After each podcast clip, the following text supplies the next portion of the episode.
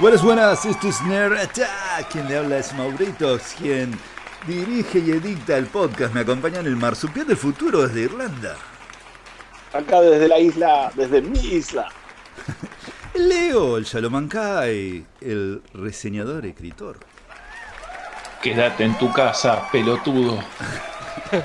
el uruguayo Waldo, este es Uruguay. Hola gente, este que la vida no lo sorprenda viviendo en una burbuja, aunque ahora sea lo correcto. Bueno, estamos acá empezando este podcast y estamos, creo que es día 8 de cuarentena, la verdad que ya no sé ni qué día es, ya se me perdió. Eh, son todos iguales los días. Son todos iguales. Tranca, cuidándonos, respetando a rajatabla la dichosa cuarentena y, y avalando realmente el buen actuar del Prezi, que la verdad que esta vez lo hizo bien. La verdad que está bien lo que hizo. Es lo único que voy a decir. Eh, nada. Así que creo que todos estamos acá, estamos todos respetándola, haciendo las cositas bien. Y estamos usando plataforma Google Hangout, es decir, no estamos en una pieza grabando y haciendo cualquiera, no respetando la cuarentena, nada que ver, la estamos respetando a rajatabla, señores. Así que mm, vamos a arrancar. El podcast que le traemos el día de la fecha es sobre Jim Carrey, eh, un gran humorista, tipo talentoso, actor, versátil, controvertido también, no hay que olvidar eso. Y vamos a ir yendo entonces con el podcast de la fecha de Jim Carrey. Eh, bueno, arranco yo, gente. ¿Qué les parece? Yeah. Éntrale. Bueno. yo estaba viendo acá la extensa filmografía del señor Jim Carrey y lo que no encontraba, díganme si esto es así o no, ¿él arrancó en Saturday Night Live también o no? Porque no lo encuentro acá. Está directamente en las películas. sí. Creo que tuvo uno. Como, pero como invitado. Sí, como host. Claro, porque él, él, me, él, es lo que yo sé que él arrancó con stand-up. Es decir, hacía mucho show de stand-up porque él viene de una. Él es canadiense ante todo. Eh, viene de una familia muy humilde. El padre era un músico que no vivía de la música, sino que tenía. hacía otro tipo de trabajos, trabajos chicos, changas, digamos. A los 15 años tuvo que dejar la carrera Jim Carrey porque el padre no, no le podía pagar la, la escuela eh, era muy común contar los profesores de que él era un tipo que no lo podían tener quieto, que siempre tenía que estar haciendo reír a todos y hizo una tregua con uno de los, de los profesores que era de que cuando terminara la clase haga un pequeño show y ahí se descargue todo lo que quiera hacer reír a los compañeros. Pero era difícil tenerlo, dicen porque era muy un tipo muy hiperactivo, ¿viste? No, no se quedaba quieto, quería llamar la atención todo el tiempo, ¿viste? Con eso de de hacer la cara de Clint Eastwood, caminar como dinosaurio, viste, todo eso. Era un showman de chiquito. Eh, por lo que sé. Pequeño, pequeño detalle que vos preguntabas. Jim Carrey audicionó para estar en Saturday Night Live desde 1980 a 1981 y lo rechazaron. Ah, grave Estuvo unas 5 o 6 veces después, pero como invitado. Como, como anfitrión sí estuvo. Como anfitrión estuvo un montón. Claro. Bien.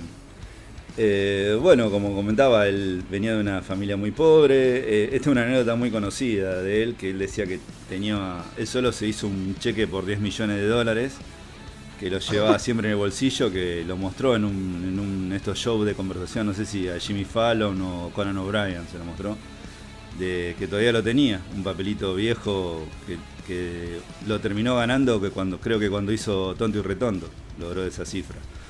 Eh, así que un loco que. Sí, la verdad que alta anécdota esa, realmente. Em, yo estaba viendo acá la filmografía y el, el despegar de él, el punto de quiebre fue Nes Ventura para mí.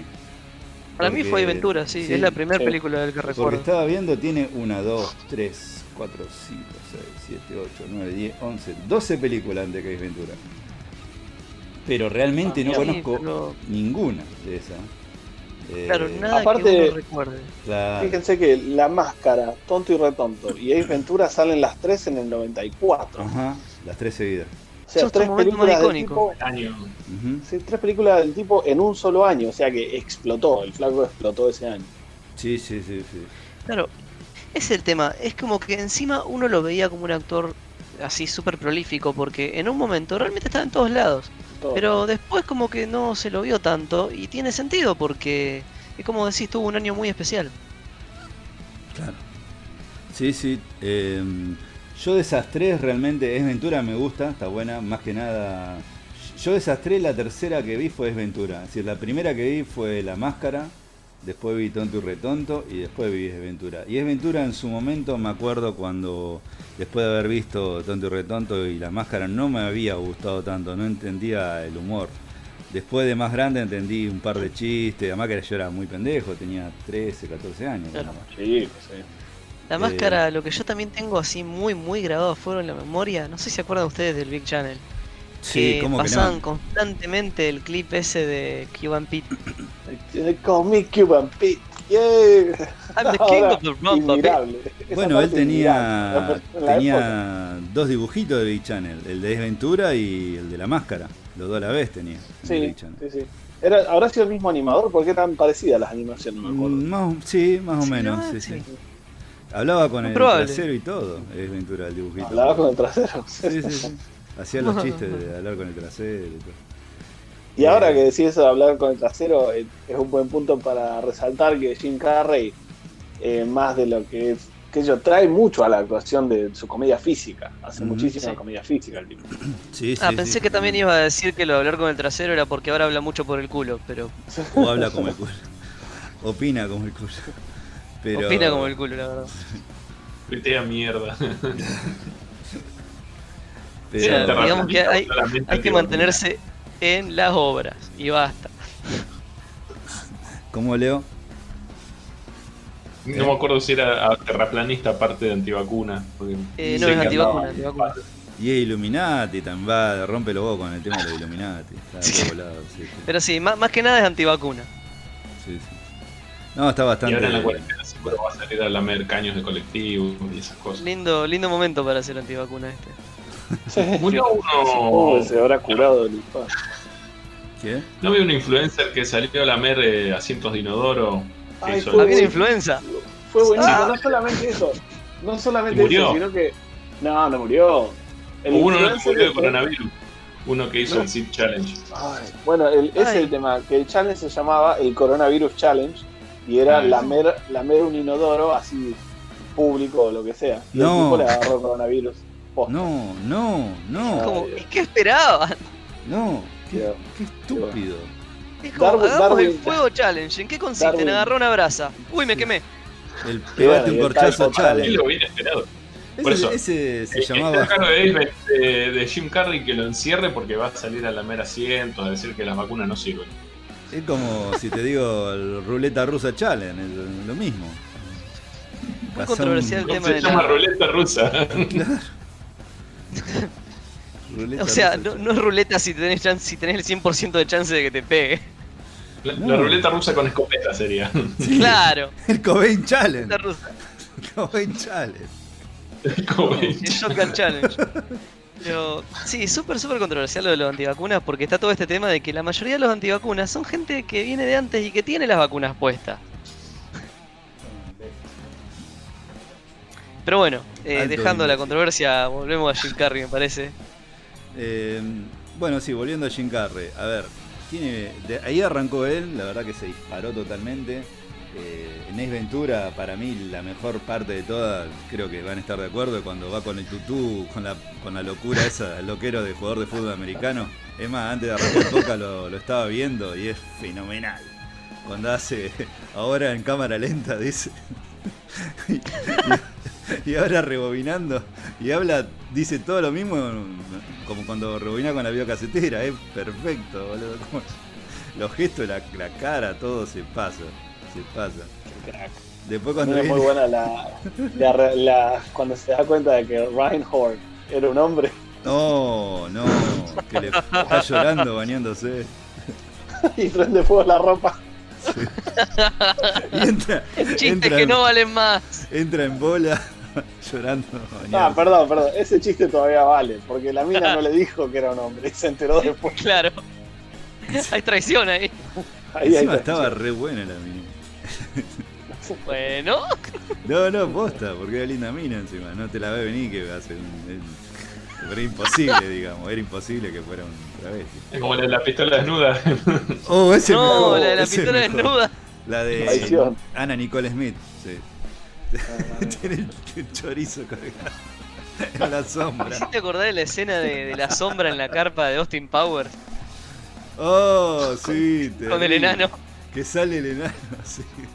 Es como que lo tapa. Que le da de comer. Sí, sí, sí.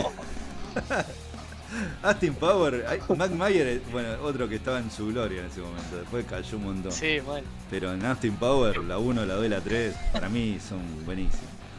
Tienen par de chistes muy buenos. Pero bueno, Ace Ventura aparte tenía toda una serie de juegos.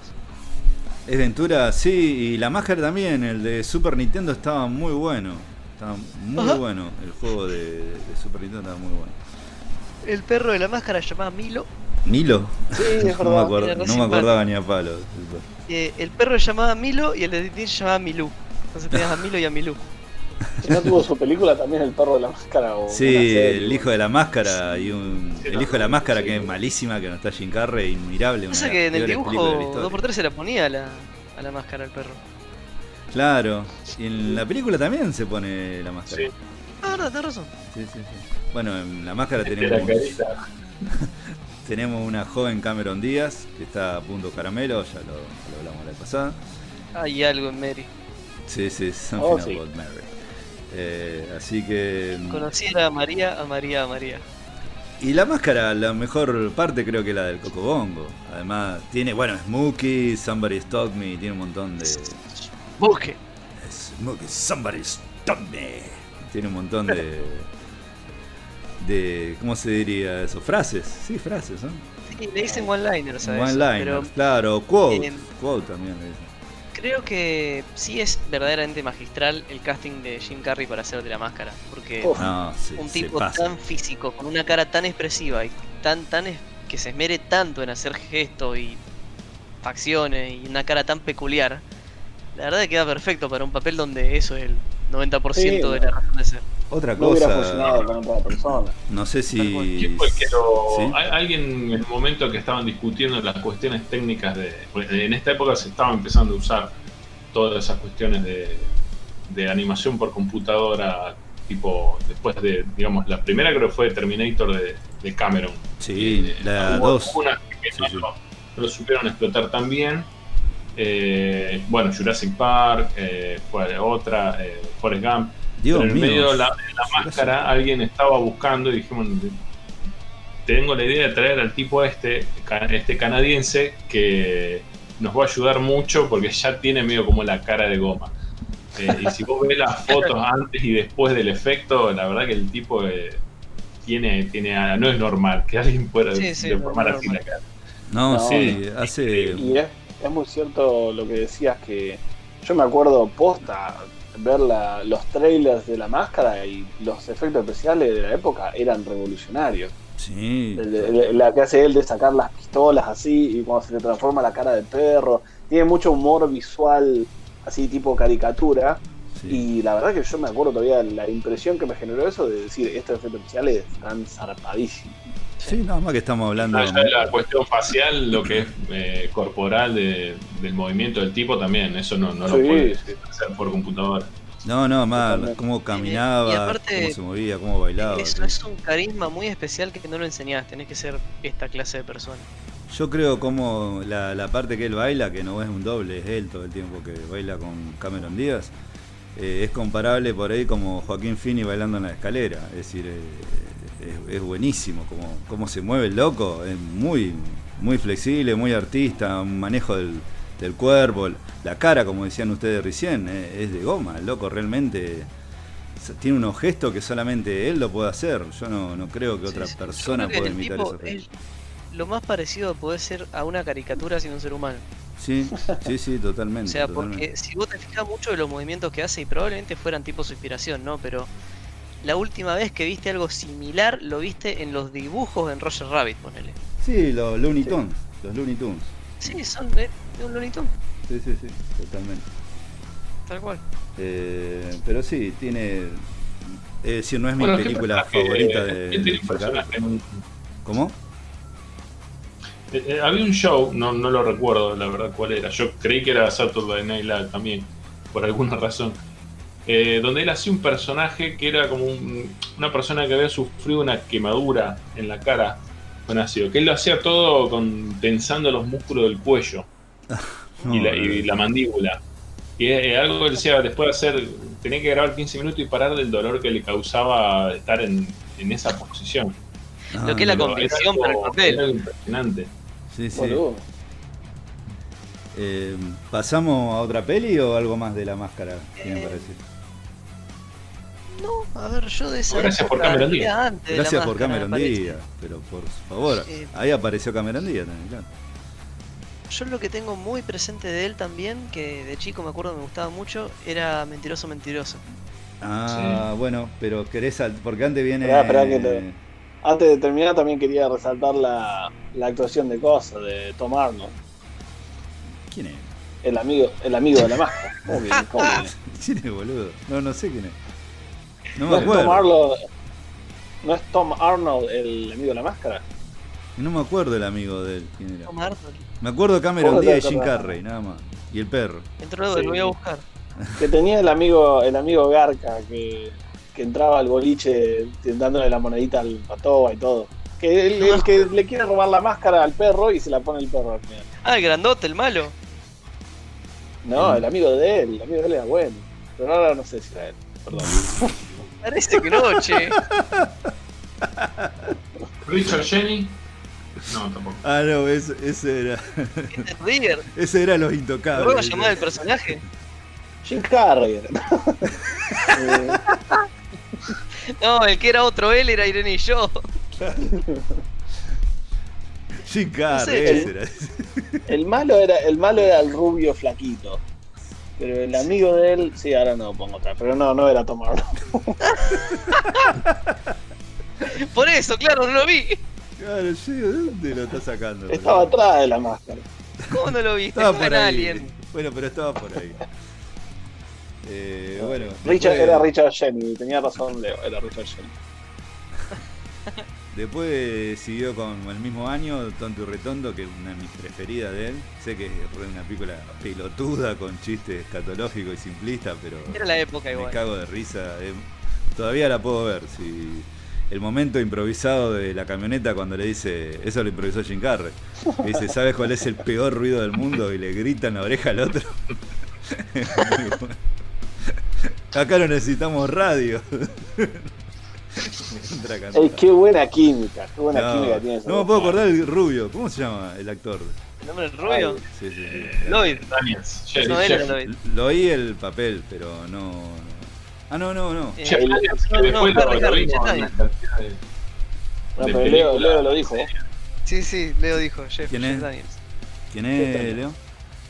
Jeff Daniels. Jeff Daniel. ahí está. Que Sí, después sí. hizo un montón de Como- papeles serios que, que era raro verlo porque vos lo habías Sí. visto tirándose en la lengua.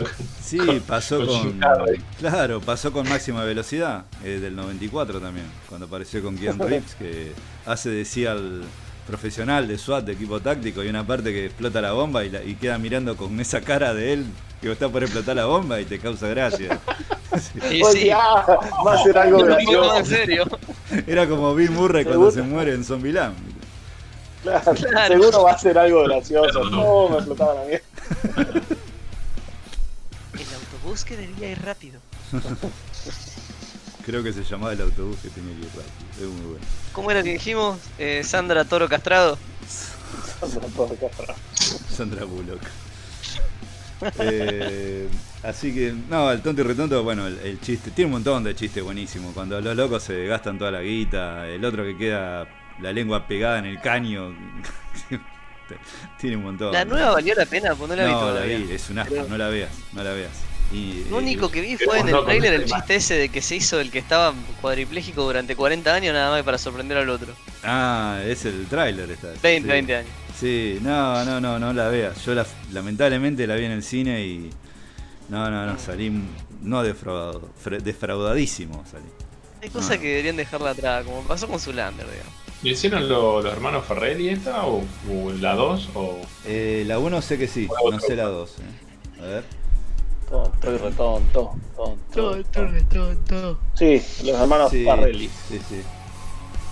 Sí, le hicieron ellos. Eh, ¿La dos? La, la 1 seguro, la 2 no sé. La 2. Eh, ¿Te fijaste, Marcial? No encuentro. Tonto y retonto bastante lleno. Porque no se llamaba Tonto y retonto 2. Tenía un nombre No, no, se llama Dan Van Dumber 2. Teo. Ah, tú. La 2 la hicieron eh, los Farrelly también. Sí. A ver. Ah, No, no lo encuentro. ¿no? Sí. Tiene que ser ellos. Es malísima, boludo. Pero muy, muy mala. Tiene unos chistes, pero. uno de los Farrelly dirigió Green Book. Trata de repetir el éxito de la 1, por eso. Me parece que se quedó mucho en sí, pero. Ese es Sí. el tema. Es como que. En un montón de sentidos no entienden que los 90 quedaron en los 90. Además que están re viejos, boludo. Están muy, muy viejos para hacer esos chistes. Ya muy, pero muy. Claro. Es decir, esperaron O sea- demasiado para hacer la, la segunda parte. Y también esto, claro, esperaron demasiado porque en serio creo que a grandes rasgos el, el humor como sociedad colectiva no está en el mismo lugar. No, claro. Che, O sea, no, sí, no es mismas gracioso, cosas. pero tiene un son el montón- tipo de pelotudeces que verías en un videito de YouTube a lo mejor. No, no esperas eso de una película. Tiene un montón de chistes que en su momento, va, todavía lo veo y me río. El, el de, tiene dos pares de guantes. Estamos en las rocallosas, Harry. Tuviste todo este tiempo dos pares de guantes. Pero es eso, o sea, en la peli original la ves ahora y te causa gracia porque volvés a ese momento. Claro. En la nueva está fuera de lugar. Nada más que están re viejos. No, no, no causa, no causa para nada. Igual que cuando Claro. cae con la motito que.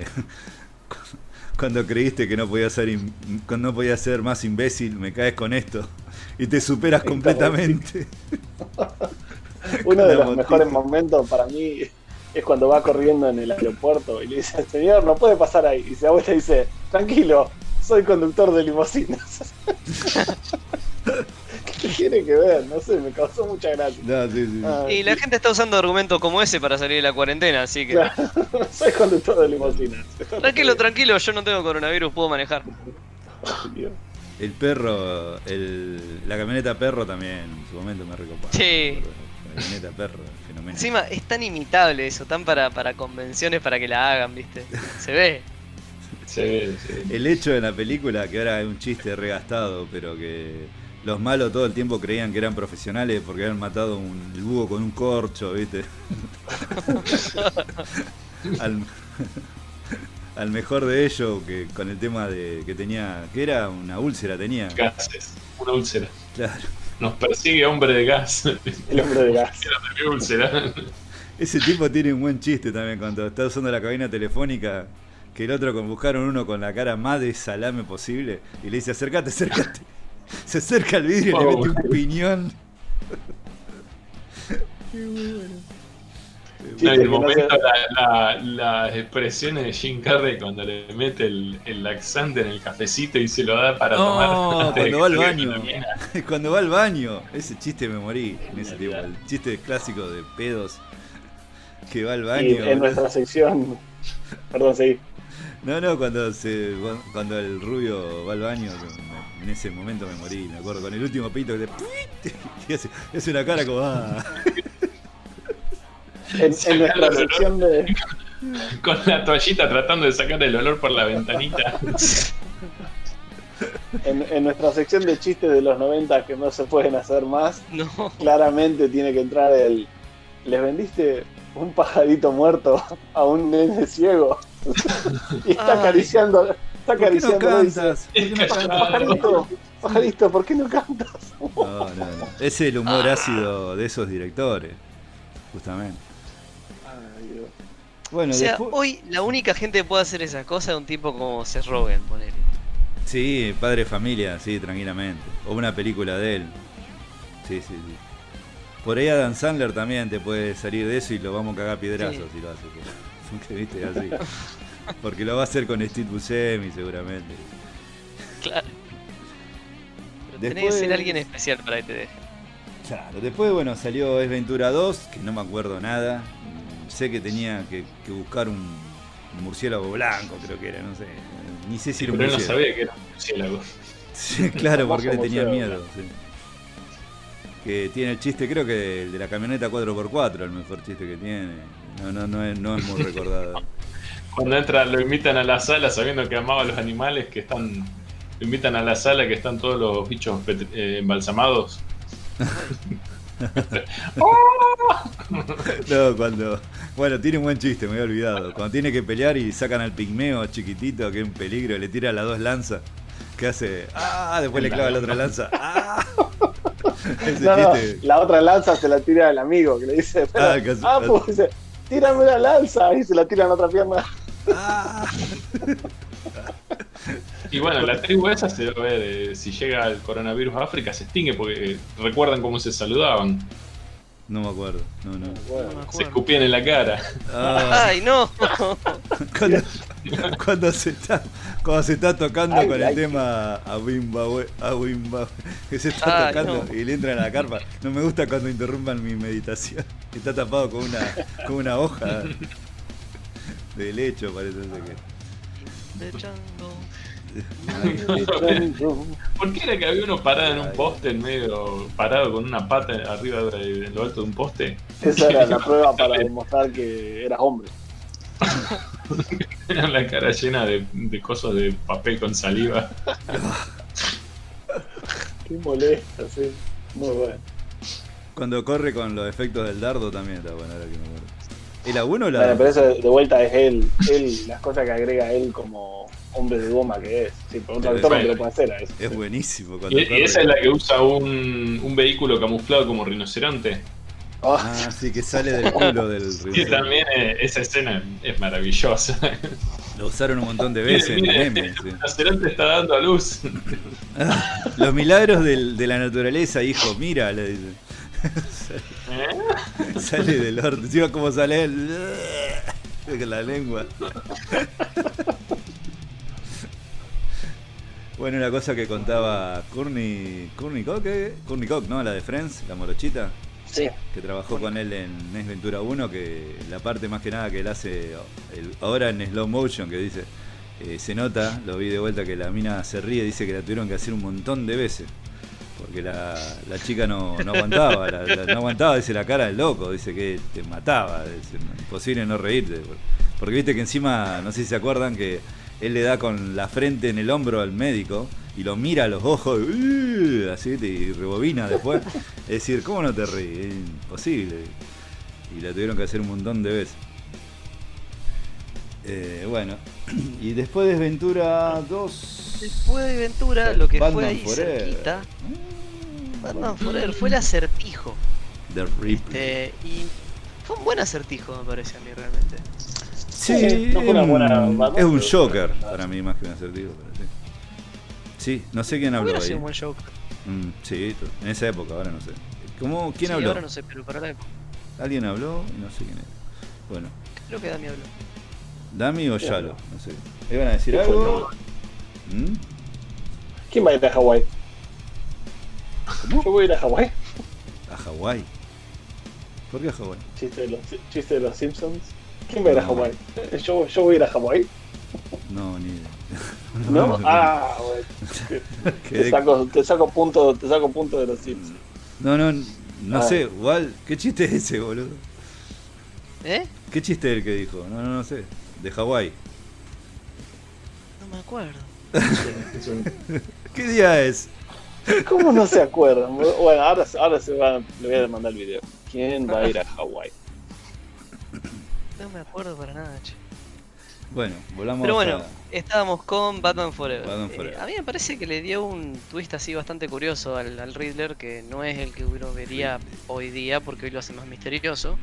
Pero si uno menos recuerda cómo era el acertijo, más tirando a la época de, de Adam sí, Del, de la eh, Seicom, sí, de, la serie de los del 60. Sí, sí, o sea, de la serie de los 60, de la, sitcom. de, la época de Adam West es bastante, bastante fiel o bastante bien logrado para el, si le quiere dar esa vibra. Sí, sí, sí. Yo creo que el error de esa película, muchos errores tiene, ¿no? Pero uno, de los errores es que justamente Tommy Lee Jones, que lo odiaba a Jim Carrey, que esto lo conté en un podcast, pero lo vuelvo a contar. Que estaba en una cena, en una cena no, estaba en un restaurante, Tommy Lee Jones, estaba Jim Carrey eh, se levanta Jim Carrey porque lo ve a saludarlo, porque es su compañero lógico de, papel de, la película. Y Tommy Lee Jones, con una sonrisa, se acerca y, le dice al oído que lo detestaba que, y que detestaba toda su bufonería, que no lo podía ver. Y justamente es raro que le, dice eso, que, que, lo odiaba. Y vos ves que Tommy Lee Jones como que lo quiere imitar, es decir, en la película. Hace como un doble cara medio bufón también, ¿no es? Eh, tendría que haber sido mucho más serio como para hacer contrapartida a, lo que hacía el acertijo, porque parecen dos bufones nada más, ¿viste? No, y a Tommy Lee Jones no le queda hacerse el bufón, realmente no. ¿Por qué le tiene bronca? Y por mucha gente le tiene bronca, es que. Sí, bueno, hoy día entiendo por qué, pero.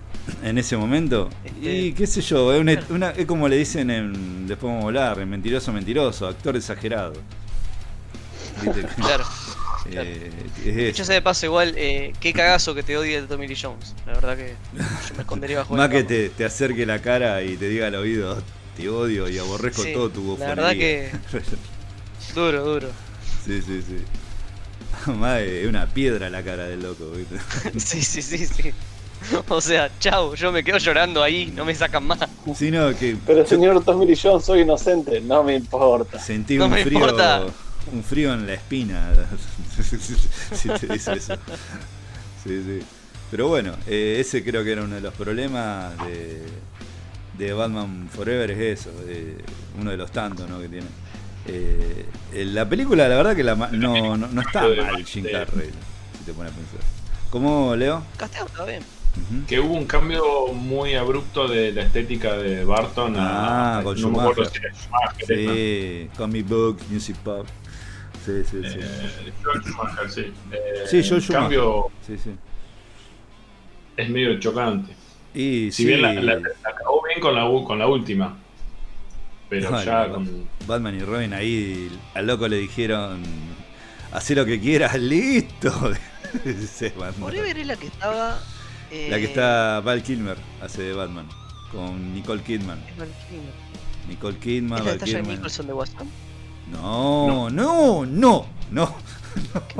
No, no, no, expulsado. El encierro te está haciendo todo un drama con la. Era muy chico yo. No, no, no. No, no, la de Jack Nicholson es del 89 y del, del genial Tim Burton, ¿no? Y con Michael Keaton, el mejor Batman de la historia. No, no. Batman era con Danny DeVito y Michelle Pfeiffer. Esa Batman Returns, la segunda. Claro, ah, ahí venimos bien. y Forever es eh, Nicole Kidman, Val Kilmer, Tommy Lee Jones, Jim Carrey. Y ya está. Y director Schumacher. Hay que cagarla con todo ese casting. Y, pero el loco, viste, pasa que a Tim Burton lo echaron, porque ya hablamos una vez esto, pero lo echaron porque le habían dicho que no se podía vender mucho muñequito de Batman, que la cajita feliz venía con un pingüino que largaba líquido negro y no iba. Entonces. Me vuelvo a mi planeta, chau. Le, ofrecieron irse a Tim Burton y ahí agarró la batuta a Schumacher y le dijeron, mira, hace algo más tranquilo. Entonces Schumacher dijo, algo tipo a los 60 y dale. ¿Cómo, Leo? Hace algo que se pueda vender con una hamburguesa. Claro, directamente imagínate que en Batman y Robin el Batimóvil lo diseñaron en juguete antes de hacer la película. Ya estaba el juguete, es ah, decir, tuvieron que copiar al juguete de Hasbro para, para meterlo en la película. Por eso es tan farolero el Batman, y Robin, el Batimóvil. Que tiene todas esas luces estrombólicas, qué sé yo. Que imagínate que. imagínate, escucha. Imagínate que el de Batman y Robin, en la rueda del Batimóvil, tiene dibujadas la, la, insignia, la batiseñal, viste, del pecho en las ruedas. Es decir, onda, donde pisó, todos supieron que tuvo Batman ahí, ¿me entendés? Muy difícil seguirlo a la baticueva, no va a ser. Por Dios. No, sí, sí. Pero bueno, volviendo. No un camino de tierra. Volviendo a Batman Forever, yo lo que más rescato es el tema de YouTube. Para mí, lo mejor de, de, Batman Forever es la música pensando lo mismo. Y Batman y Robin que no tiene que ver con la película. Claro, y Batman y Robin también tiene un temazo de la Smashing Pumpkins, que un temazo. Eh, para, ¿cuál era la de Kiss by from a Rose? Eh, ¿Cuál? Perdona. No, esa Batman Forever, sí. Forever también. Sí, sí. un temazo. Sí, sí, sí, temazo. Bueno, sí, también. Por eso te digo, la banda sonido es lo mejor que tiene Batman Forever. Sí, sí, sí. Kissed by Rose. Esa. Sí, que está con el negro que tuvo viruela, parece, en la cara. Sí, sí, sí. Sí, sí. Sí. Apareció varias veces parodiado ese tipo. Él mismo se ha parodiado en películas. Pero tiene voz, loco, alta voz. Y ya está re grande de edad y sigue teniendo la, la voz que tenía antes, la verdad que. Alta voz. Pero después de momento, Batman Forever. Eh, no, Batman Forever es la batitarjeta, no, Batman y Robin. eh, Sí, creo que sí. No, eh, George Clooney fue ese. Eh, claro, fue la otra. Ba- Batman y Robin. Estúpido. Clooney. Dios mío, Batman y Robin. Tiene Batman y Robin insuperable, boludo. De Ice Age. No, Schwarzenegger, Dios mío. No, no. Ay, sí. Sí, sí, si te pones a comparar a Batman y Robin con Batman Forever, Batman Forever la podés ver todavía. Batman y Robin, no sé, la, podés ver drogado. Y de qué Pero otro? bueno, siguiendo la época de Batman, tuvo la otra de Ventura. Está este- qué puta Y madre. ahí viene. ¿Qué Urgay? No me acuerdo para nada. Esa es la, la que está con Matthew Broderick. Eh, hay varias, hasta Owen Wilson, hay varios actores así buenos. Está dirigida por Ben Stiller esa me parece, ¿no? Que había dicho ya la vez pasada, me parece. Creo que hizo el guion y la No, Sí, eh, mira, la dirigió. dirigida por Ben Stiller. Sí, sí. La dirigió Ben Stiller, que está uno de los amigos de Ben Stiller, está justamente Owen Wilson y está otro más. Jack no Black. me puedo acordar. Jack Black, Jack ahí está, gracias. Ese. Está Jack Black también, sí. Sí, es decir, están muy secundarios, pero están. El- el- la trama de la No película. No, la trama de la película gira en torno a Jim Carrey y a Matthew Broderick. Matthew Broderick, ¿eh? Lo estoy diciendo bien, porque no me acuerdo si es este doctor o no. Sí, sí, sí. El de. Correcto. Claro. El que hizo. Me acuerdo ahora, me vino a la cabeza. eh, Godzilla, la del 98 con Jean Reno. Pobre Eh, tipo. Matthew Broderick, en todo caso, sería. Eh, ¿Cómo se llama? El del día off. El que se Sí, escapa del. el- sí, sí, quería decir lo mismo, pero no me sale. ¿Cómo Ah. se llama esa película? Ferry Bueller. Ferry Bueller, sí, Ferry Bueller. Day Off o algo así. Che, alta peli esa. Era. Cuando el- el- creo que tiene el mejor postcrédito de la historia. Chica, chica. chica, chica, Cuando le dice, váyanse a casa, ya terminó. ¿Qué están esperando? que sale en pijama. Que la copió Deadpool, ¿viste? La copió Deadpool, exacto. Sí, sí, que sale con el pijama, todo igual y le dice que se vayan a la casa.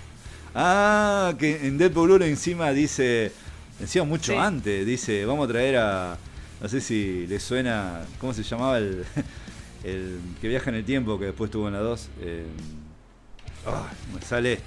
Eh, ¿Qué? eh, No. no, sí, yo también pienso en Cable Guy, boludo. Cable, es Cable. Es que, ¿por qué es Cable? Claro. Claro, por eso. Es Cable, exacto. Que viaja en el tiempo. Eh, pero bueno, volviendo Pero a Cable sí, Guy, es una película pasatista totalmente. Es más, eh, muchos decían, hay un chiste en Los Simpsons que dicen incluso, maldito guion, casi, casi arruinas a Jim Carrey. Porque Jim Carrey como que venía muy bien y con esa pegó un, un topetazo que casi se va a la mierda, casi no se levanta. Pero ahí es donde empieza a perfilar para otro lado, porque hay como una transición, ¿no? Eh, después de esto es donde pasa justamente a Mentiroso Mentiroso, que es un No, toquecito diferente al tipo de comedia que viene Para haciendo. mí es una de sus mejores, mentiroso, mentiroso. Por lo menos. Eh, sí, pero es re distinta, o sea, tiene, tiene otro corazón. Sí, sí, ya más familiar, ya, ya por otro lado. Claro. E- Es eso, es una peli de domingo, es una peli familiera, es una peli con una moraleja. eh, y re bien actuada. La escena del baño es para morirse. No, es buenísima. Canseco, A lo... Soy José Canseco. ¡Ay, llegaste! ¡Llegaste! Porque esta es tu peli preferida. Vos te la había comprado esta, ¿te acordás? En VHS. Sí. Sí, sí, me digo, uh, no está el marsupial, pensaba. Sí, sí, soy José con José Canseco. Soy José Canseco, no me lleven, soy José Canseco. Bueno, el tema de, de la garra de Claw, el que dice, es porque el padre, el padre se lo hacía a él. Y él rompió los huevos al director para que ponga eso porque el padre era un chiste que le hacía el padre a él cuando él era chico. Qué buena onda. Eh, pero Sí, no, la- dejarle cosas a, a alguien que te conoce. Sí, en la parte del baño es muy Fight Club, boludo. Muy Fight Club. La parte del baño es maravillosa. No, Aparte, yo digo, el loco se tiene que haber destruido para hacer esto. Nada más que en esa parte él se golpea y dice ¡Aui! Es decir, no puede ni, me- ni siquiera ser sincero con, con el golpe que Pará. le pegó. Se No, puedo dejar pasar esto. O sea. Jim Carrey en Liar Liar, en esa escena, te está haciendo el coronavirus challenge antes de que fuera cool. Ah, Cuando mete la cabeza en el oro y se empieza a dar con la tapa. Sí. Ay, se aprieta la cara. Ay, Pobre vago. Cuando la defendía a la, a la, a la puta, a la puta, la tetona, la de pelito corto, que le dice al, al tipo, o no, o no se la tumbó, y la hizo gozar como yegua. Tira las patitas. ¿Cómo se llama la mina de René Zellweger? No, no, no, no es. No, no es René René Zellweger, es la René Zellweger eh, más gordita. Esta estuvo la novia de Chucky. no, esta es la que hizo la novia de Chucky. No, no. Y esta es, claro, y es una de las. eh, está considerada una de las minas con las voces más molestas de todo Hollywood. Sí, sí. Y sí, la verdad Y tiene Jim Metro. ¿Cómo? Ah, mierda, tanto nombre. ¿Cómo se llama? No, la, que- él dice, el, eh, René Zellweger es la de Irene Joy Me Otro Yo. Sí, sí, Claro, sí. eh, René Zell- no, claro, entonces yo en, en cuál estoy pensando acá. Esta es la de la novia Ya de. Chucky. Para el- la película La novia de Chucky, la muñequita. Bueno, Maura Tierney. Es Mira, ¿Cómo es? Maura sí. Tierney. Maura Tierney. Tierney.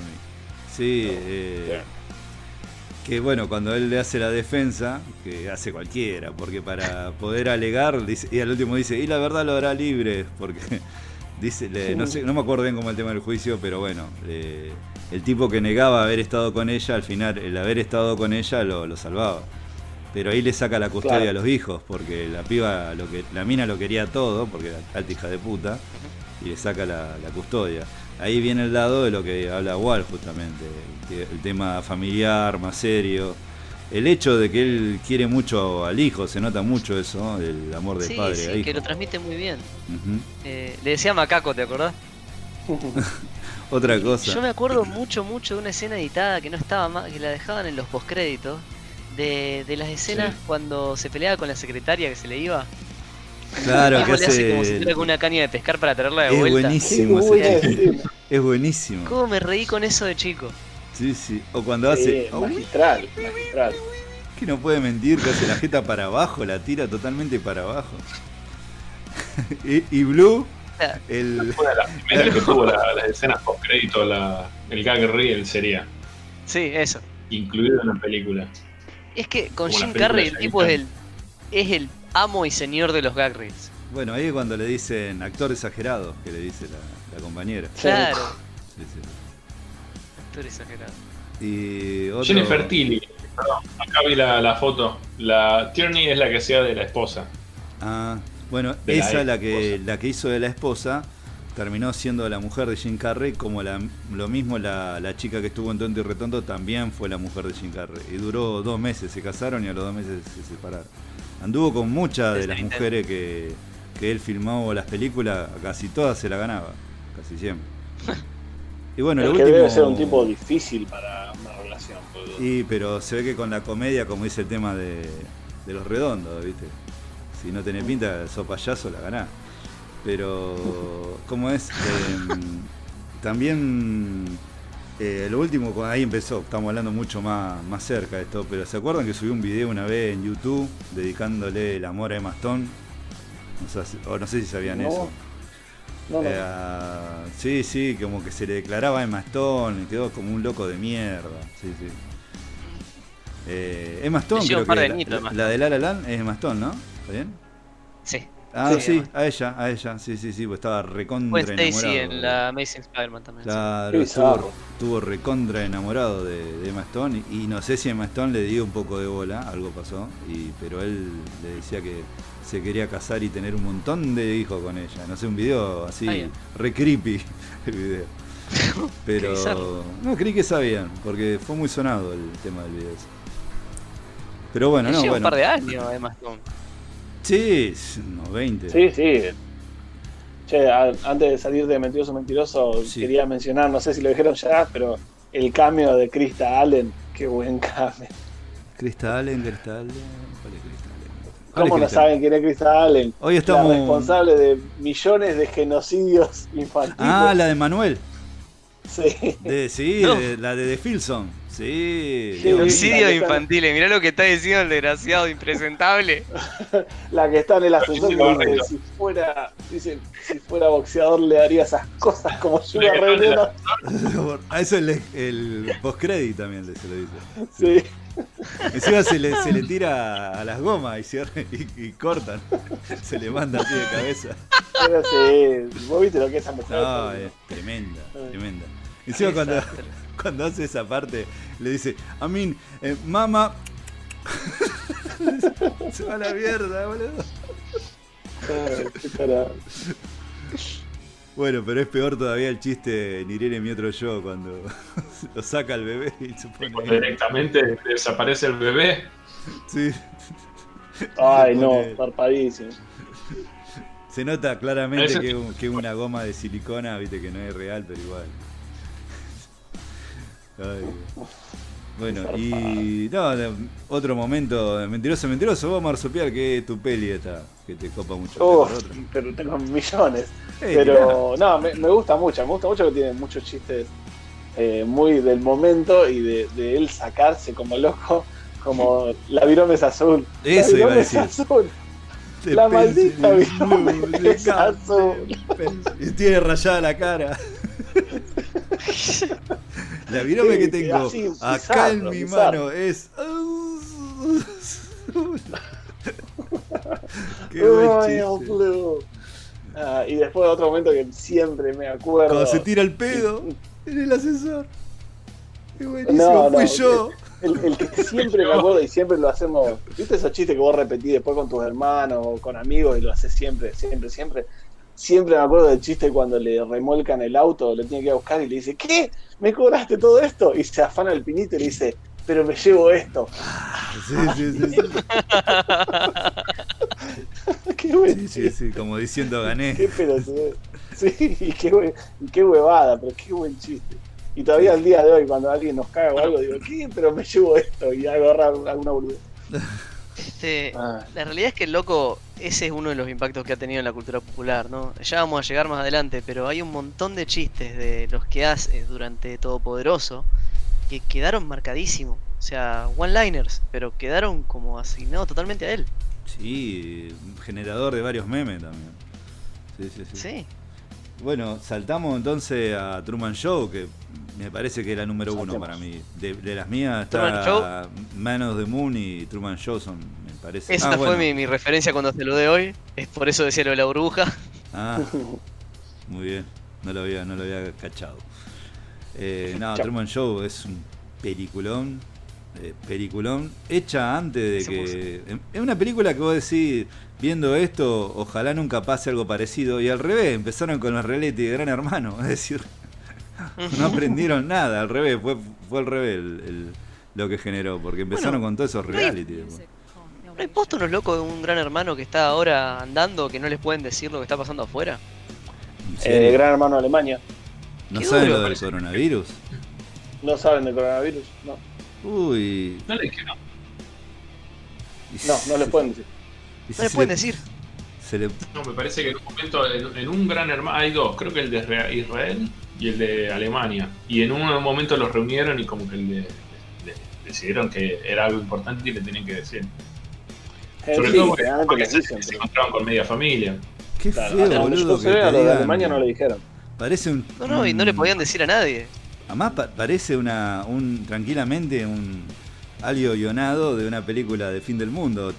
Viste que una película que se trata de esto, de un gran hermano, de unos tipos que están encerrados ahí, es una. Qué pelotude. Ya va a salir, Pero no- pero Registrar la idea, registrar la idea. Pero en un punto quiebre los reunís y le decís, che, afuera del fin del mundo. Y... No, les, les deja de llegar comida. Claro, y, van al confesionario y nadie les contesta. Claro, Y empiezan a cagarse y deciden escaparse y afuera no hay nada. no hay Ya nada. está el guion, ya está. Y se, y se encontraron con que murieron los padres, viste, algo así, porque tiene que ser bien drama. A los Fallout, básicamente. Mi A los Fallout. Claro. Mi. Lisa, mi Bart y Oh. los demás. Puck y los demás. O si no, Fallout sería Ten Cloverfield Lane. Ah, me cagaste, no. Sí, la de Cloverfield. La Ah, Take Cloverfield Lane, claro. John- Yo la, John me acuerdo Goodman. con John Goodman y el sótano, pienso. nada. Con Goodman. Elizabeth Weinstein. Ah, Ramona. La película, ¿cómo es? Ramona Claro, que Ramona. se llamaba. Ramona que se llamaba El Autobús. Claro, el sótano. Una Me película que parece no. que se llamaba El Autobús que tenía que ir El rápido. sótano, una película que no que tiene rápido. nada que ver con Cloverfield, pero está buena igual. Este, pero bueno, volviendo a Truman Show, eh, sí, es una peli muy, muy impactante que como que derivó en todo un tema, una filosofía muy grosa para después.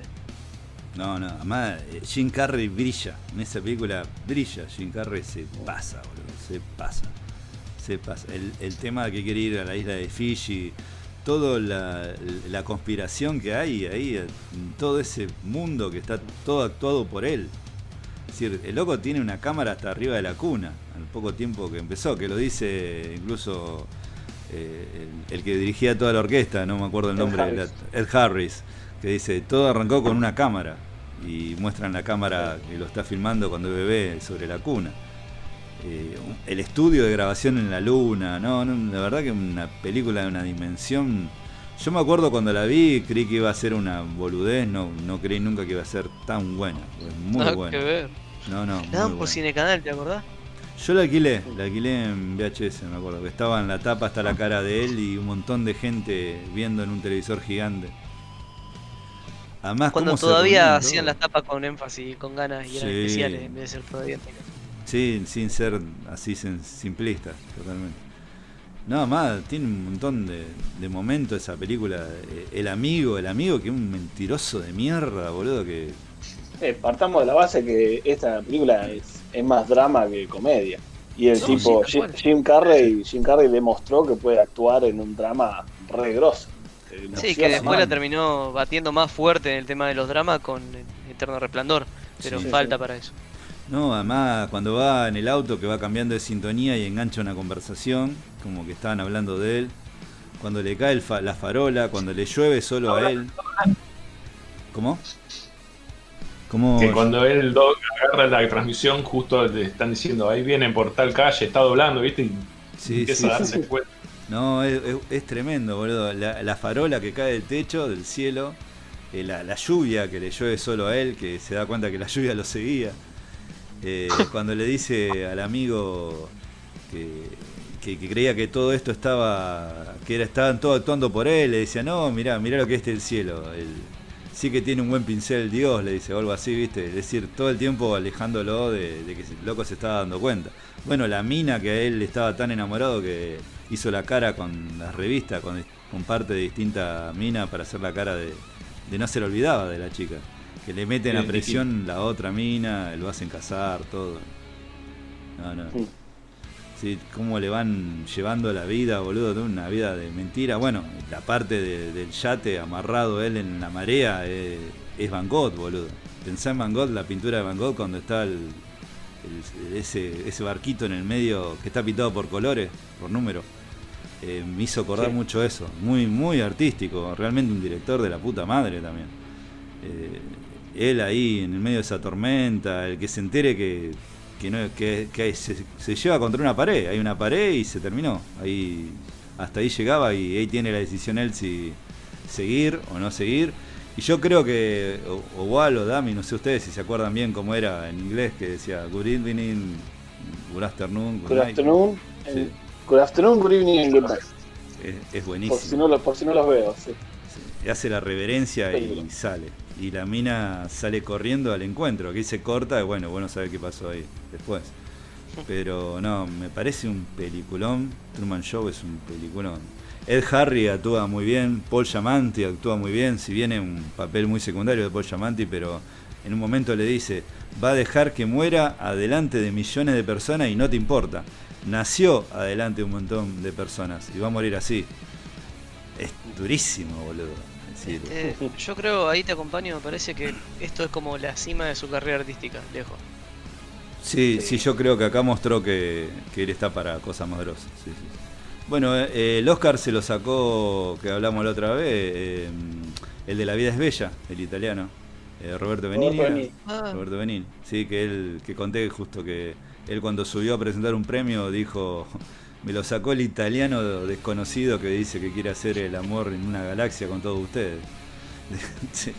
Alto palo le tiró así, porque él dijo, Roberto Benini, viste que cuando lo recibió fue caminando de asiento en asiento, pisando los bordes, es decir, podría haberse caído y pegarse un palo bárbaro, o pisarle la cabeza a Harrison Ford, no sé. pero, pero Qué bizarro, loco- ¿por qué hizo eso? No sé, se entregó Sofía Loren, porque no estaba bien de la cabeza también eh, Roberto Benigni. Además que recantado, se lo entregaba a Sofía Loren, es decir, antes los Oscar tenían esas cosas, que si sube un italiano a dar el premio, y oh casualidad la ganó un italiano. Por ejemplo, cuando ganó El secreto de sus ojos subió Almodóvar, o, o Ah, mira. casualidad muy amigo de, Darín y de la productora también. Eh, antes pasaba esas cosas, ahora no, viste. Eh, Ahora igual no hace falta todo eso porque sabés que lo gana el que tenga la peli más dramática, que sea más negro o que sea más minoría. Bueno, pero viste, con Parasite dio vuelta totalmente la tortilla. Con Parasite cambió la onda, Sí, por fin. Sí, sí. Y Pero yo creo veníamos que de una década de desastre. a Harry Weinstein al no estar más, al no estar más él en Hollywood cambiaron muchas cosas. La verdad que para bien. y para bien. Hay mucha gente que puede sentarse ahora. Volvemos en Intratables después de todo. No, sí, totalmente. Y retomando. Hay que, hay que rescatar el, el gran homenaje a, a Romay y por los chivos que metía. ¿Y quieres tomar un café de nada, los granos traídos de Colombia? ¿A quién hablando? man? Ay, buenísimo, sí, sí. O, o cuando agarra el cuchillo que rebanaba, cortaba, pelaba. Y él agarre y la, la amenaza a la mina con ese cuchillo. ¿Qué va a hacer? ¿Me va a rebanar? ¿Me va a cortar? ¿Me va a- ¿Qué cosa me va a hacer? ¿A quién le estás hablando? No hay nadie aquí. Estoy yo nomás. Porque le hablaba como mirando una cámara, ¿viste? Y encima la mina cuando se ve mal entra a gritar que alguien me ayude, que alguien me ayude, ¿viste?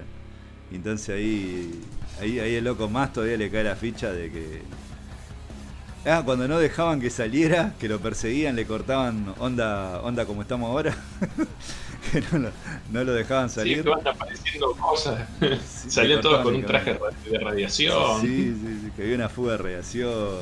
Después cuando va a sacar el pasaje, que había un cartel que esto le puede pasar a usted, un avión que le caía un rayo. Iba con la valijita de, para irse a Fiji. ¿Cómo rompió los huevos con Fiji? Ahí aprendí que dónde estaba Fiji, ni sabía que existía. Pero es un, es un ¿cómo se dice? Un, un símbolo Fiji, porque era lo que estaba directamente opuesto a él en el globo terráqueo. O sea, era lo más lejos que se podía ir. Sí, sí. Ese era el significado de, de De Fiji. Sí, sí. Sí, porque era lo más lejos justamente del estar. Además le generaron ese. a un hijo de puta, porque le generaron el miedo al mar con la muerte del padre también. Claro. Después el tema que él no recordaba, le hicieron creer que tenía una amnesia del padre, ¿te acordás? Cuando el padre desapareció tantos años. Que le Sí, dice, ¿y sí. cómo va a resolver eso? Eh, amnesia. Ah, brillante, que es el, que Brillante. sí. Eh, que después el que cae en parapente, uno que, que cae en parapente diciéndole que estoy en el show de Truman y él no entendía nada que pasaba, ¿viste? Todo eso problema que decís, qué bien que está el que lo escribió también, porque está muy bien hecho, pero muy bien hecho. Eh, no sé, saltamos a otra peli. Y acá vamos de vuelta a la comedia, me parece. Porque ahora la próxima conocida que viene sería Irene y yo. Eh, yo tengo acá Simon Birch, que no sé qué es, no sé ni de qué se trata. Eh, y después viene. Yo acá después tengo menos de Moon. Y después tengo Irene Yo. No sé si. Sí, está bien. Vino antes menos, menos de Moon. Menos de Moon. Sí. El lunático le pusieron acá. Eh, sí. Y, bueno, y por ahí va. por ahí se va. El No mundo lo recuerdo. Y Menos. ahí fue medio cuando, cuando sí empezó a, a derrapar un poquito más de, de lo habitual. Bueno, en esta te dejo a vos ya lo menos de. De- de tu- No, bueno, esta eh, Milos Forman lo busca para hacer. Eh, más, en realidad, cuando se enteró del proyecto, me parece que Jim Carrey ya, ya estaba en conocimiento y, y que estaba interesado en hacer. eh, sería como una biopic de la vida de Andy Kaufman. Era un cómico, digamos, bastante inusual para lo que era en la época. Eh, la época, digamos, de Andy Kaufman, que el humor más habitual era un Big Cosby, un- digamos, un humor más familiero, algo más, eh, digamos, estandarizado. Y, y el tipo este, de pronto, eh, empezaba, eh, a- digamos, prácticamente le faltaba el respeto al público muchas veces. Tenía bromas que no eran bromas, o, por ella citaba un auditorio entero que esperaba un determinado show y el tipo se ponía a leer una novela entera durante 5 o 6 horas. Eh, y bueno, lo que se ve en el. Después salió un documental, hará unos 3 o 4 años, eh, Jim Anandi. Eh, alguien detrás de cámara juntó los. Había un archivo paralelo a la película de todo lo que fue pasando, por suerte, y alguien armó el documental de, cómo Jim Carrey, durante todo el tiempo que duró la filmación, eh, estuvo en personaje. Era Andy Kaufman. Eh, se relacionaba con la, estaba la, madre de Andy Kaufman, el padre, para asesorar a los, a los guionistas, a los escritores. Durante todo ese tiempo, eh, él estuvo, digamos, relacionándose con la madre como si fuera el hijo. No. Sí, sí, incluso, la madre obviamente le, siguió el hilo y la madre decía, es, es como tener a mi hijo de vuelta. Ah, la mierda.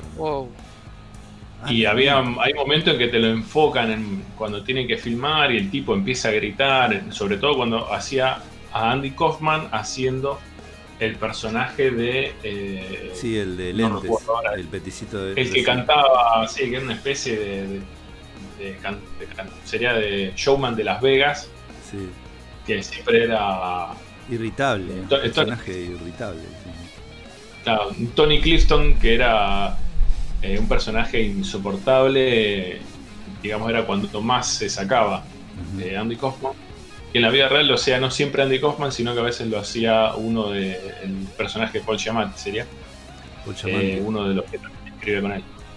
Eh, y cuando hacía este personaje te mostraban que las caras de Danny DeVito como diciendo, ¿quién me mandó a meterme en esto? Sí, no. Una cosa que, mm, perdona, que destaco esa película, si bien la vi hace tiempo y no la vi de vuelta, la verdad, mm, me gustó muchísimo. Pasa que es una peli sin espolear, pero triste.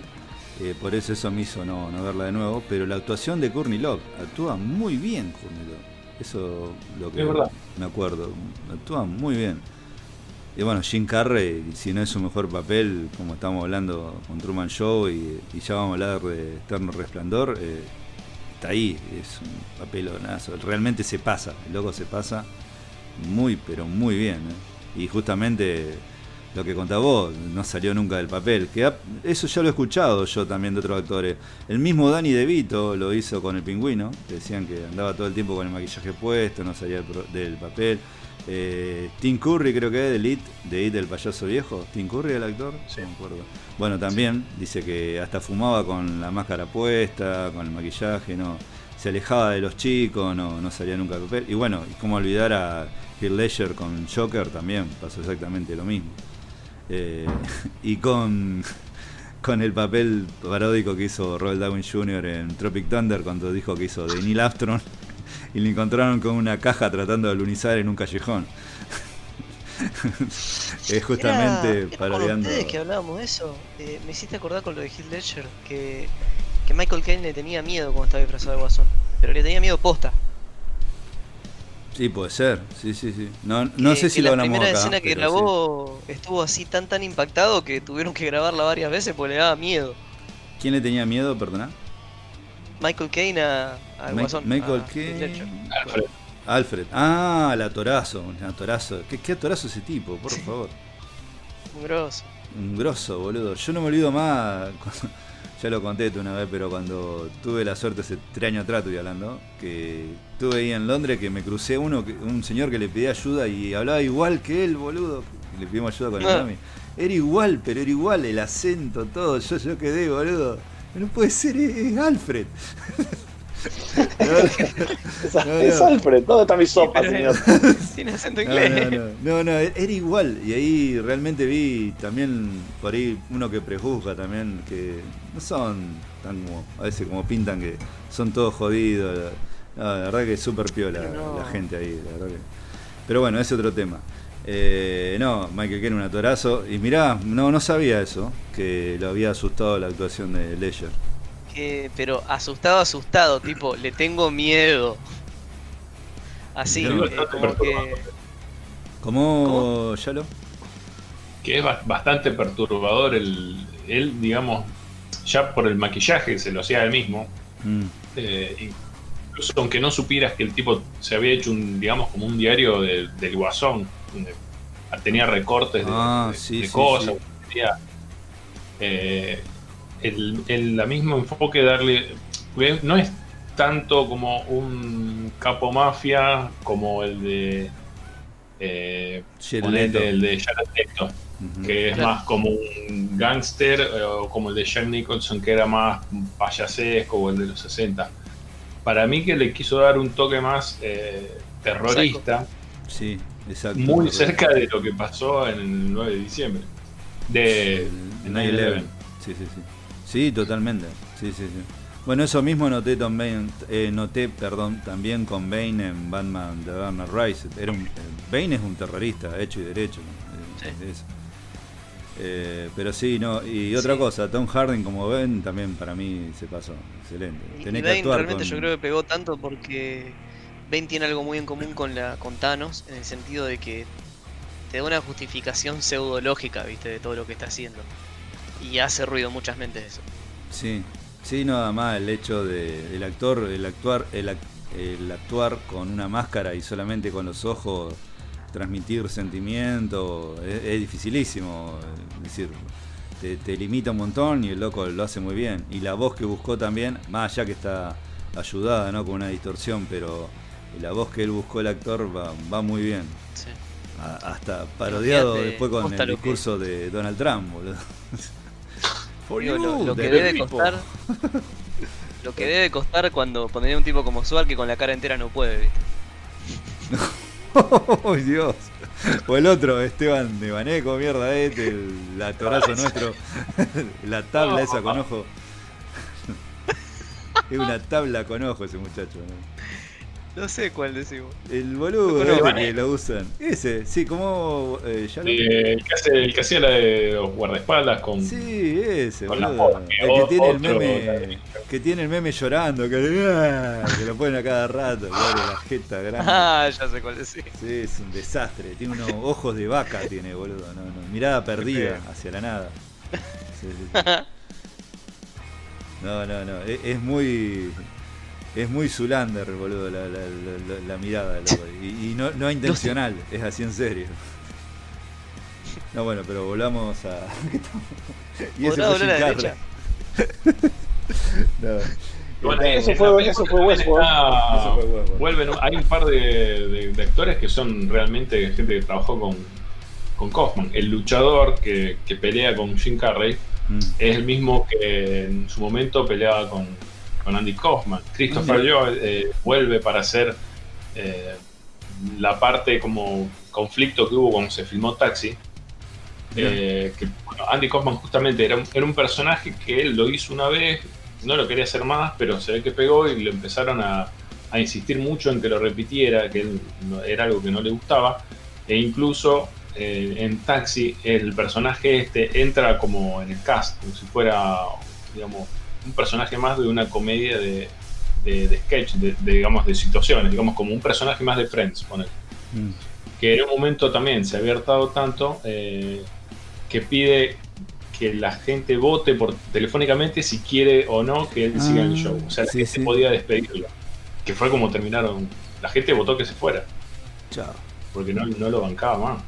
Y otra cosa la dirige el gran, que lo dijiste vos, Milo Forman, que dirigió mi película número uno, que es Amadeus. La verdad, Milo Forman es un director tremendo, que esa fue su última película, después falleció. Eh, Mateus, San Mateus. Fue la última. creo que sí, que fue la última. Eh, Amadeus, un peliculón, película preferida de, de todas. Es decir, tengo primero Amadeus y después el Ciudadano Kane y después The Shawshank Redemption. Ese es mi puesto 3. Mi, top 3. No, realmente peliculón, gran, gran director.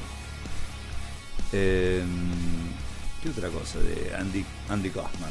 Así que estaba del tomate, el, el amigo Jim Carrey. Del tomate en serio, porque eso que me contás vos recién de que de, seguir actuando, pero con los padres de Andy Cosman, eso ya me parece demasiado. Muy extremo. No, demasiado. Ya, bueno, después eh, no sé si, si, si, se puede contar o no, pero tiene un. Porque podría ser. Bueno, es spoiler.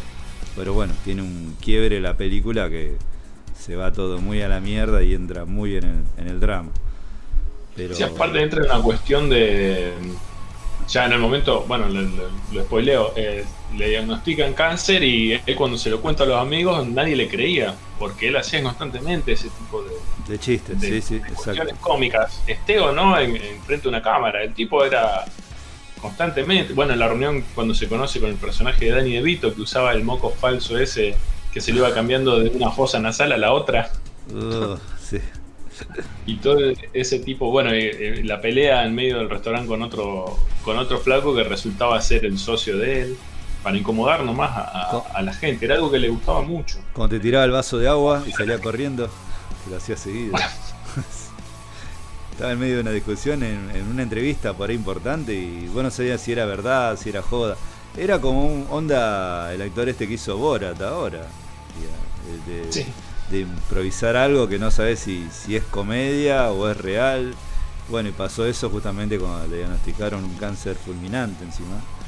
Eh, no, él lo contaba y no le creían, porque el loco era tan, tan así, tan bizarro, que bueno, ahí, ahí eh, empieza su lucha contra esa enfermedad y las distintas soluciones, que incluso hasta le dicen que, que haga más el bien, que, que no sea tan jodido, que ayude que eso le va a traer buena vibra, entonces él, entra a cambiar, entra, pero pero así todo no, no, no, no, no da pie con bola el tipo, porque es un tipo muy, muy desequilibrado. Pasa que me dejaste pensando que hoy día tantos actores tratan deliberadamente de ser excéntrico que esa excentricidad en serio que había antes en Hollywood no existe más. Mm, sí. Sí, sí. Porque ahora como que nada sorprende tampoco. O si existen, tratan de ser más para mí se camuflan. Más camuflado, exacto, eso, exacto, más camuflado. ¿Algún otro dato? Charlemagne Kane sobre... La, ya totalmente fuera de la comedia, la, escena que el tipo lo llevan a los curanderos filipinos cuando yo estaba oh, totalmente al horno.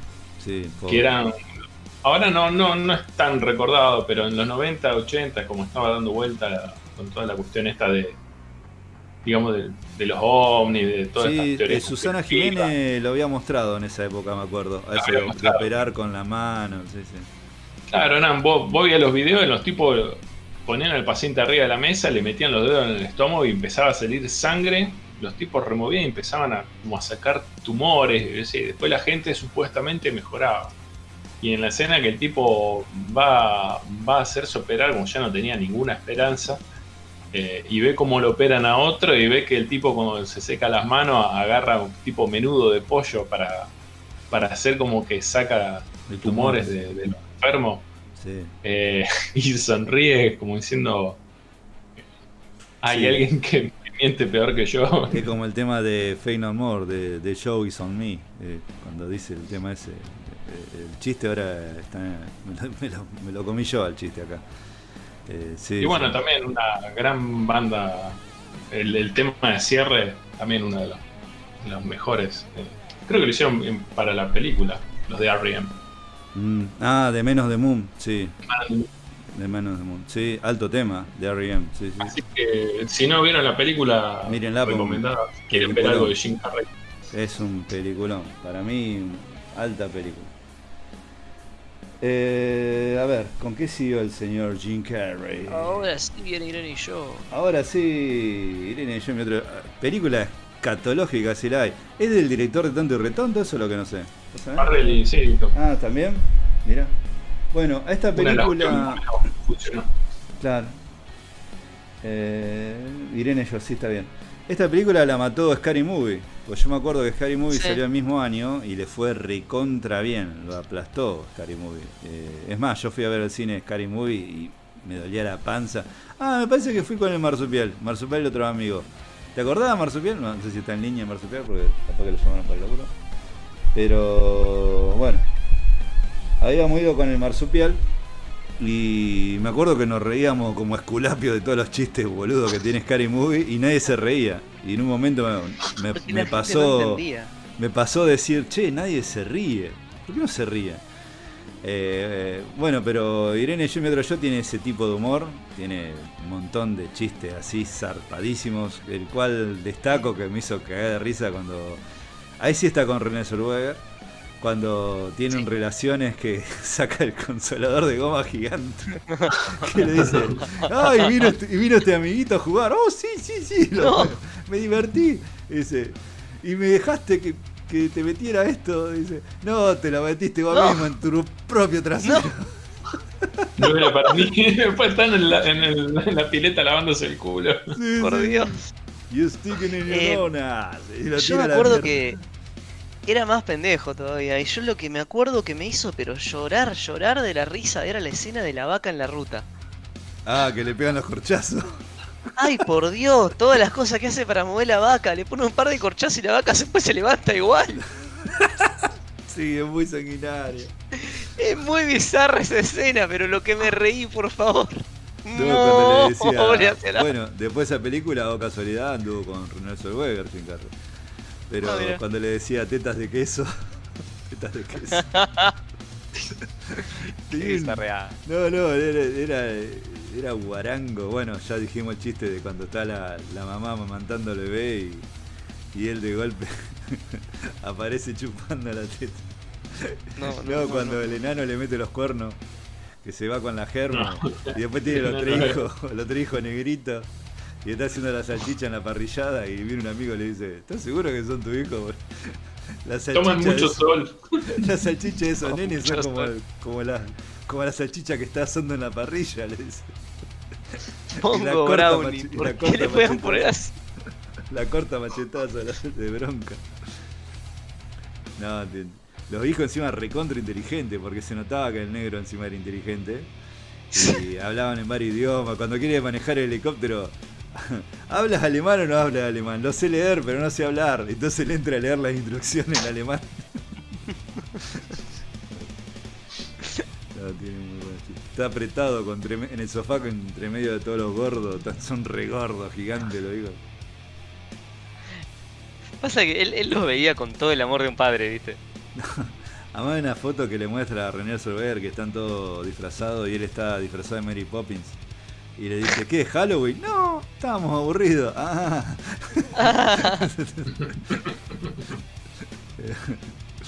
no, sí, tiene, tiene, bueno, el, blanquito del payo, que le dice que era un asesino serial para asustarlo, para que no lo mate.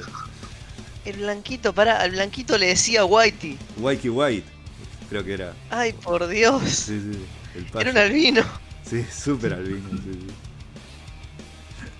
Le tira un montón de chistes así, re, re, racista todo el tiempo. Va, toda la, toda la película. Eh, es decir, eh, no sé si, se puede, si se puede hacer. Es otra de esas que hoy no sobrevive más. No, no, no o como dijiste antes, algo que, la, que sea de Seth Rogen o, o una Dan Sandler para Netflix. o McFarlane. Sí, también. Pero no, cuando, bueno, un chiste que me acuerdo también que en su momento era pendejo, ¿no? Me hizo reír, pero cuando se cae de la colina, que vos ves que rebota y aparece de vuelta y sigue cayendo por la piña que le pega a Renzo Vega, me hizo reír mucho en su momento. Cuando la mina le entra en el hotel que tenía la fotito y la loción de mano. Ay, no. No, no, se me sacaron los labios.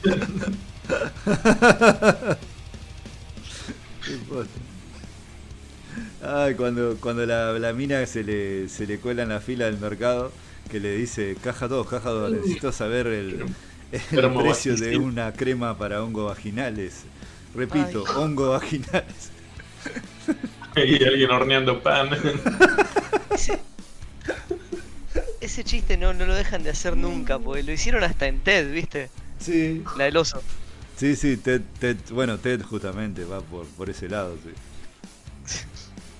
Es un estilo. Sí, bueno, Ted tiene un, chiste zarpadísimo cuando está discutiendo con la mina el loco y la mina se va, no, no te vayas, no, por favor, bueno, se va. Y se tira un pedo re largo, oh, al fin.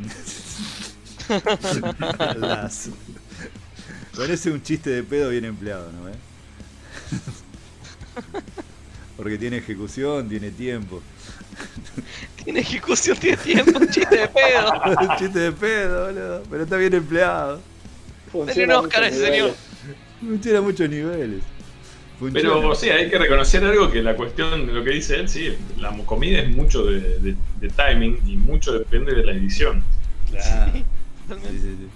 Si vos tenés un mal editor haciendo eh, la, comedia, editándote la comedia, podés terminar cagando en varios lugares. Sí, sí, totalmente. Como una vez también dijo un cómico que un chiste, si vos lo repetís más de tres veces, no funciona. Viste que cuando hace un chiste, qué sé yo, largo, que, que no lo repitas tantas veces porque cansás y lo, lo arruinás.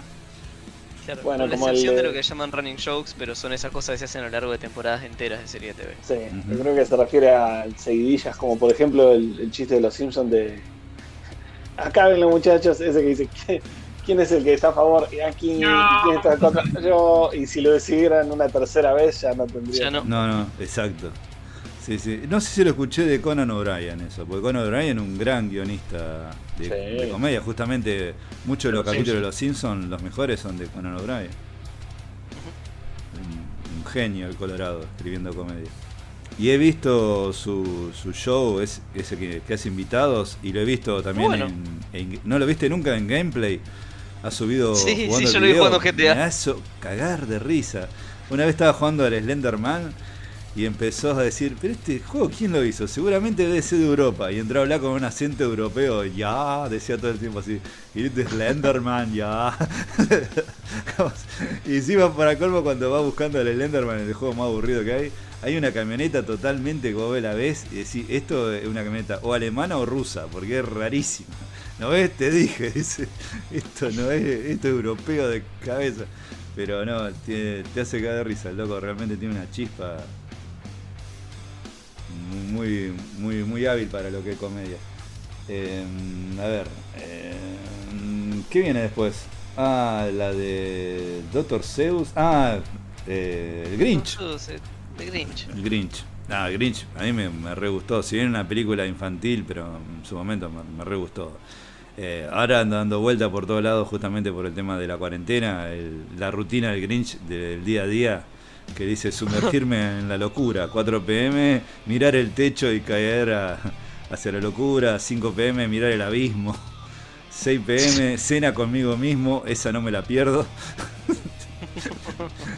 tiene, un, tiene un par de chistes muy buenos el Grinch. Y, nuevamente Jim Carrey brilla porque es súper gestual, como en la máscara. Súper gestual. Pasa que la, imagen del Grinch que tienen todos es la de la sonrisa malvada, esa que hace en el, en el dibujo viejo Doctor Sus. Doctor Sus, exacto. Eh, sí.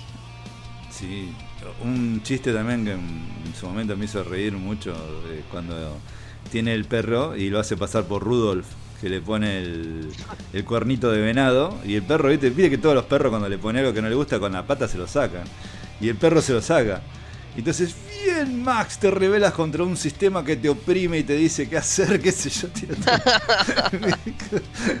me hizo cagar de risa, porque el perro se lo saca al toque al cuernito porque le molesta, ¿viste? Bien, Max, te rebelas contra el sistema, le dice. No, pero tiene un par de chistes que, me hizo reír mucho y, una película súper llevadera, eh, el Grinch. Es muy de la fábula yankee eso, pero lo, hace muy bien, Jim Carrey, la verdad que interpreta súper bien. Es más, hace no tanto le invitaron a un, a un programa y se puso a hacer la cara del Grinch. Y es increíble la cara, cómo se le transforma. Eh, sin maquillaje, eh, increíble cómo, la, cómo hace esa cara así, viste, del Grinch con perverso. A todo esto el tipo es un excelente imitador, así como Kevin Spacey, digamos. Sí, no, además él fue conocido justamente, como decíamos antes, por interpretar a, parodiar a Clint Eastwood, a Jack Nicholson. Chris Eastwood le sale excelente. Eh, ¿Cómo? La, la, de Jack Nicholson, cómo, la, cómo modifica las cejas. Sí, sí bosta. pervertido Nicholson. cómo hace la risa de Jack Nicholson. No, y Clint Eastwood también. Do you feel lucky? Punk. Le sale, pero perfecto. Le sale perfecto. Eh, no sé, mucho más para decir sobre el Grinch, no, no, tengo, por una, una película, digamos, de domingo. No, es, una, que la dejaba en Canal 3 a la siesta. Decime, Había escuchado yo que el tipo, digamos, el maquillaje es violentísimo y que los lentes de contacto, esos zarpados que tenían, le causaban dolor todo el tiempo Entonces cada tanto tenían cada tanto tenían que cortar porque el tipo no podía no podía más del disfraz. Así que ese, ese poquito de esfuerzo extra que metió para esto es algo para reconocer. Bueno, hablando de, de maquillajes jodidos, uno que escuché así ya que traes el tema, eh, Tim Curry cuando hizo El Cristal Encantado, la película de Tom Cruise de fantasía, una de las primeras películas de fantasía, no sé si se acuerdan. Oh, no. no, no, no, eh, ¿Era El Cristal Encantado o Leyenda? Leyenda. Leyenda, no, Leyenda, leyenda. ¿Qué hace, del diablo? Tim Curry, bueno, dice que ese fue nefasto. Tim Curry la pasó recontra mal, que por eso casi no acepta hacer IT por, eh, por ese motivo, porque no quería estar nunca más maquillado, porque era horas y horas de maquillaje, es decir, no sé si, oh. sin exagerar, no sé si eran ocho horas maquillándolo, una cosa así. Lo mismo, lo mismo contó Peter Weller con Robocop, que no se podía ni mover con todo el traje ese gigante que le metían. Eh, por eso buscaron a un actor como, como Peter Weller, flaquito, así, viste, porque habían intentado con gente más, más grande, pero no, no, no iba. Eh, bueno, pero ese tema para, para, otro, para otro podcast. Eso es otra historia, como Eso otra Después hizo The Majestic, que es otro drama, que creo que la habré visto una vez allá lejos. Que actúa bien Jim Carrey, pero una película medio me aburrió. Es más, no me acuerdo bien ni de qué se trata. Sé que un loco me parece que pierde la memoria y vuelve a su como su pueblo y toda la gente lo conocía, pero porque era parecido a un, a un hombre que había vivido ahí. Pero tendría que verla de vuelta. La verdad que la vi hace muchísimos años atrás. Es más, eh, ¿de qué año esto? A ver. Del 2001, 2001. claro, y la vi una sola vez y la alquilé, así que la habré visto en el poner en el 2002, capaz que la vi. Eh, no, la vi hace muchísimos años y sé que el loco, me acuerdo que actuaba bien, pero no era tampoco que brillaba, es decir, no era que, que, que wow, pero tuvo más propaganda de lo que fue también esa película. Tuvo muy buenas críticas, muy, muy inflada fue, no, pues no es tan buena. Después, bueno, vino Bruce Almighty, que eso creo que ah. otra vez generaron un montón de memes. Y me parece que acá te doy la derecha vos igual, si quería hablar un toque de... Sí, o sea, Bruce Almighty es otra de la que para mí está en la memoria de la gente, que es uno de los papeles más icónicos que hizo también es la película por la que todo el mundo considera que Morgan Freeman es Dios. Exacto. O sea, porque desde ahí en adelante Morgan Freeman es Dios y nada menos que eso. Em, pero yo digo que tuvo mucho, mucho impacto esto de las catchphrases. Eh, la jodita del B E A Beautiful, ese que decía, o That's the way the cookie crumbles. That's the way the cookie eh, crumbles, sí. Eh, cuestión que esas cosas quedaron, esas cosas se siguen usando al día de hoy. Estamos hablando de una película de 17 años ya. ¿O por qué me dejó morir a, Leonardo DiCaprio si entraban los dos en la tabla? Ay, no. Usted la viejita de Titanic. Chistes que ya no valen más. Este, a todo esto, la mujer de él era Jennifer Aniston.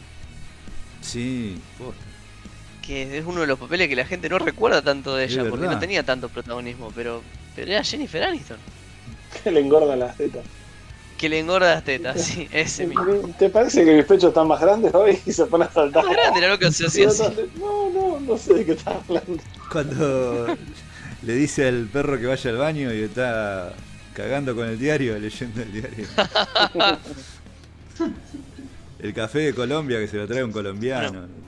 A todo esto, eh, dicho sea de paso, Todopoderoso es medio, medio las, el salto a la fama de Steve Carell. Totalmente. Es más, yo creí que era hecho con efectos especiales eso. No creí que era realmente él No, no, se pasa. Steve Carrey es un grosso. Era tú de chacha. I like to do de chacha. De chacha. no, Steve Carrey para mí brilla en The Office. The Office, amo The Office, boludo. Pero más que Friends. Yo amo más The Office que Friends. Lo dije. Esto como el, como el pollito, se tenía que decir y se dijo. Sí, vengan de a uno. The Office, es una cosa muy distinta, Fred, para mí. Es como. Son dos épocas diferentes, son dos estilos diferentes, son dos objetivos totalmente distintos. Y The Office es muchísimo más llevado a la realidad. The Office posta. es drama y Friends es comedia. Sí, o sea, no sé si tanto Claro. como decirle drama, pero The Office tiene demasiado punto de contacto con la vida real de la gente. Eh, Friends no. Amo, amo The Office. Steve Carrell brilla, brilla y realmente. Bueno, ahí tuvo un cameo Jim Carrey justamente en la última temporada cuando buscaban jefe. Que quedó Will Farrell, que tuvo en tres capítulos Will Farrell, que fue un garrón, Sí, sí, porque yo digo, también. ¿por qué no lo dejaron fijo? Pero bueno, eh, que Jim Carrey dice de otra boludez, eh, pasa desapercibido realmente porque realmente no, Es no- que no dice mucho Está más. totalmente desapercibido. Pasa en uno de los cortitos así, dura 10 segundos. Bueno, no Yo me quedé de olvidemos- cara cuando lo vi. no olvidemos Igual, el, cameo de. Sí, no olvidemos el cameo de Jim Carrey ahora que viene el tema con los, los, los locos estos que, que bailaban What is Love todo el tiempo, eh, que movían la cabeza. tan, Los hermanos del Roxbury, sí. Eh, Roxbury, claro, la noche del Roxbury, cuando tiene el cameo que sale de parranda, que creo que fue mejor que toda la película, el cameo de Jim Carrey con eso. ¿Qué dice? Cuando el CD se ensucia, ¿qué está sucediendo? Polvo y lo sopla y anda de vuelta. Y cuando la ves a la vieja que le saca los dientes Jim Carrey, que le dice, ¿qué es eso? Souvenir, score. ¡Ah! Es buenísimo. No sé si lo vieron, pero Es sí. Qué buen sketch, sí, un clásico. No sé si es buenísimo. Véanlo si no lo vieron porque es buenísimo. Es muy bueno. Pero Cuestión que bueno. bueno, vos a- todopoderoso, eh, ya vamos más para el lado de, de la que te toca a vos. Uh, ahora viene. Bueno, no, pero ¿tenés algo más para decir, Todopoderoso? Bueno, acá de Power. Todopoderoso, con- Eh, claro, I Got the Power, eh, toda, era otra de estas películas medio familiares con toda la moraleja de que no era tan fácil manejarlo, de cómo le explica, cómo lo deja ver, con todo, cuando se hace lo, la, la casilla, la inbox para que le lleguen todas las plegarias. Es que todo le pone que se le cumpla. sí, se arma un quilombo Sí. bárbaro ahí, sí. Eso se armó un quilombo bárbaro y Sí. nada, es una, una peli bastante buena y para la época era original también. Yo ya, eh, ahora me acordé, mira, fue la primera película que vi en DVD. Fue la primera, primera, la primera película que alquilé. La vi en una lectora LG 4X en la compu. me acuerdo fue la primera. 4X. Después, bueno, ahí ya Pero sí. saltamos a. Seguimos con el plato fuerte, creo que la mejor de Jim Carrey para mí, por lo menos. Me parece que la mejor. Eh, La de los pingüinos. la de los pingüinos. sí. Yo me acuerdo cuando vi el, cuando vi el póster de los pingüinos, viste que está señalando a los pingüinos. Yo le decía a mi hermano, mirá, mirá el póster este. Cuidado pingüinos, llevan la carrera de papi ahí. Lo veía, vos ves el póster y lo está señalando a los pingüinos que van caminando en fila. Yo digo, ¿qué está haciendo Jim Carrey? Bueno, pero ahí siguió, bueno, Eterno Resplandor, nuevamente sin recuerdo. Eh, Shallow, ¿estás ahí? Sí. Bueno, Cache. yo creo que Me este voy es un momento tu- a mi planeta. esto es tu- a la... Esta sería la segunda película junto con... eh, ¿Cómo se llama? Bailarina en la oscuridad. ¿Eh? No, bueno, ¿What? Diría Esto fue una- Bojack, ¿what? No, que fue parte de una... eh, de una experimento medio que hubo en, alrededor de esos años, eh, que fue Michel Gondry, eh, Mac Shee. Michel Gondry fue el que dirigió esta película. En su momento también había Mac Shee, Spike Jones, que eran todos, los tres eran directores de videos musicales. Eh, hicieron el salto a, a ver qué pasaba dirigiendo, dirigiendo cine. Eh, eh, Spike Jones hizo Quiere ser John Malkovich. Bueno, eh, y eh, Gondry. David Fisher con- también, perdón. Sí, sí, sí. ¿Cuál? David Fisher también era hacía videos musicales y con Pecado Capital y arrancó más o menos en la misma época. También. Eh, Chris Cunningham, creo que. No, Chris Cunningham al final no. Me parece que no, no, no dirigió nada. Eh, en esa época, como fue una especie de, de breve etapa de, de experimentación. Shee terminó, no sé, hizo un par de Ángeles de Charlie y quedó en la nada. Dios.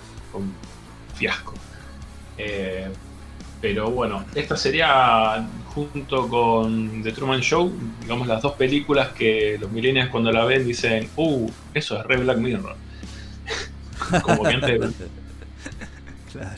eh, Muy bien. En Eternal Sunshine of the Postless Mind eh, sería el eterno, eterno resplandor de una mente sin recuerdos. El personaje, eh, después de una relación bastante, digamos, complicada con, con la pareja, eh, se la vuelve a cruzar después de una pelea y ella no lo reconoce y descubre que se sometió a un tratamiento médico por el cual mm, se borran absolutamente todos los, recuerdos relacionados a, una persona. Eh, y básicamente lo que él se somete al mismo, al mismo tratamiento para olvidarse de, la mina. Eh, y el tema es que en medio del tratamiento se arrepiente, lo cual eh, lo resuelve de una forma, Gondry, de, una forma visual muy, muy copada y muy angustiante, porque terminás dándote cuenta de que no, no hay forma donde el tipo pueda refugiarse. Eh, y a su vez eh, es casi el recurso ese, por ejemplo, cuando vuelve a, recuerdos que ya borró y uh, el audio está como distorsionado y las caras están borradas. Bueno, el de Elijah Wood, que no le puede ver la cara, también es excelente. El Elijah Wood que lo da vuelta y le ve la nuca nomás. La nuca vuelta porque eh, tiene, tiene esta cuestión de la interpretación de la mente, ¿no? Y de todo lo que es el subconsciente, porque teóricamente el subconsciente registra todo lo que vos ves, incluso lo que no le estás prestando atención, digamos, lo que ves por tu visión periférica, todo eso queda registrado en tu cerebro. Pero claro, ¿entendés? En ese momento el tipo lo había visto solamente de espalda, entonces el cerebro, por más que quisiera, no podía ver nunca el frente de la cara, porque lo tendría que inventar, ¿entendés? No estaba registrado. eso me interesante el subconsciente registra bastantes cosas, pero no, no tanto como. Bueno, yo recuerdo alguna vez en un cómic de Batman donde él había estado con un tipo eh, moribundo que tuvo que salir rajando porque estaba a punto de explotar algo y Batman como que hacía un ejercicio y recordaba algo que estaba escrito en un papel que el tipo tenía en el bolsillo. Eh, y en realidad no es tan así si vos te pones el, pulgar a 30 centímetros de tu cara eh, y mirás el pulgar, en la yema de ese dedo está concentrado el 50% de los receptores visuales de tu ojo. Así que lo que vos ves alrededor de eso es más o menos como un invento de tu cerebro. Claro. Así que no, no, no Batman lo puede hacer porque es Batman. Convengamos eso. Pero y bueno, el recurso ese también eh, un poco lo usa, vos debes saber también, el, uno de los episodios finales de la cuarta temporada de Bojack Horseman, que es terrible. Sí. Eh, bueno, es, eh, ahí está usado de una forma excelente también, porque incluso escenas donde vos ves que mientras hablan los personajes, atrás hay, carteles donde las letras cambian de posición o se, o se corrigen es una de las cosas más, eh, bueno, dentro de todo lo que tiene de, experimental Bojack Pero creo que el, que mejor lo explotó fue Gondry en, en, esta película. Y la verdad que el laburo de, de Jim Carrey dentro de... No sé si me gusta más que Man on the Moon, pero sí, definitivamente es el pico de la carrera está entre esas dos. y aparte está muy bien acompañado por Kate Winslet, que sí, Rose de Titanic. Rose. Sí, acta actriz. ¿eh? Además de muy linda mina, actúa muy bien. Muy bien. Y bueno, eh, después, eh, obviamente, eh, lo que a mí me pareció lo más interesante. Cuando él se ve, perdón, cuando él se ve chico también. Está bueno. Que sí, sí, alto momento. Sí. Que Batman dice, le puedo ganar, ahora soy grande, y el otro le dobla el brazo. es buenísimo. No, pues no sé, algunas cosas, lo que está en el pasado no se puede cambiar, querido, es así. Pero bueno, mensajes como ese tiene muchísimos, muy buenos. Y bueno, también me gusta el giro de la película, que es cuando él trata de salvar algunos de los recuerdos. Entonces se, se lleva esos recuerdos a otros recuerdos para tratar de esconderlos. Y están por contraparte, están los científicos que están tratando de quemarle científicos que está... están tratando de quemarle los recuerdos y, están tratando de perseguir a él mientras se va escapando Marrúfalo, claro, está Marrúfalo con Kristen Dance, que están bailando ahí arriba de la cama, claro, un porro. Cualquiera. y bueno, esa, cuestión de, acción, un poquito se quiere, de, de ellos persiguiéndolo a él a través de todos los recuerdos, me pareció súper interesante. Y iba a decir algo más y me olvidé. Me sacaron de lo que estaba pensando. No, bueno, y, esa cuestión de, de, la gente después de, ese, de esa limpieza volviendo a cometer los mismos errores que, que supuestamente quería borrar. Eso es lo más humano que existe. El hecho de decir, pero esta vez capaz que sale bien. Y no, todos sabemos que no va a salir bien, pero bueno, lo, seguimos a él. Sí, el humano en eso es, terrible, boludo. Terrible.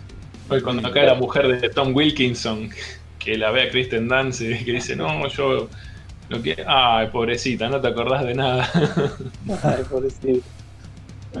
Otra vez te borraban la cabeza. Eh, sí, te lo podés quedar otra vez.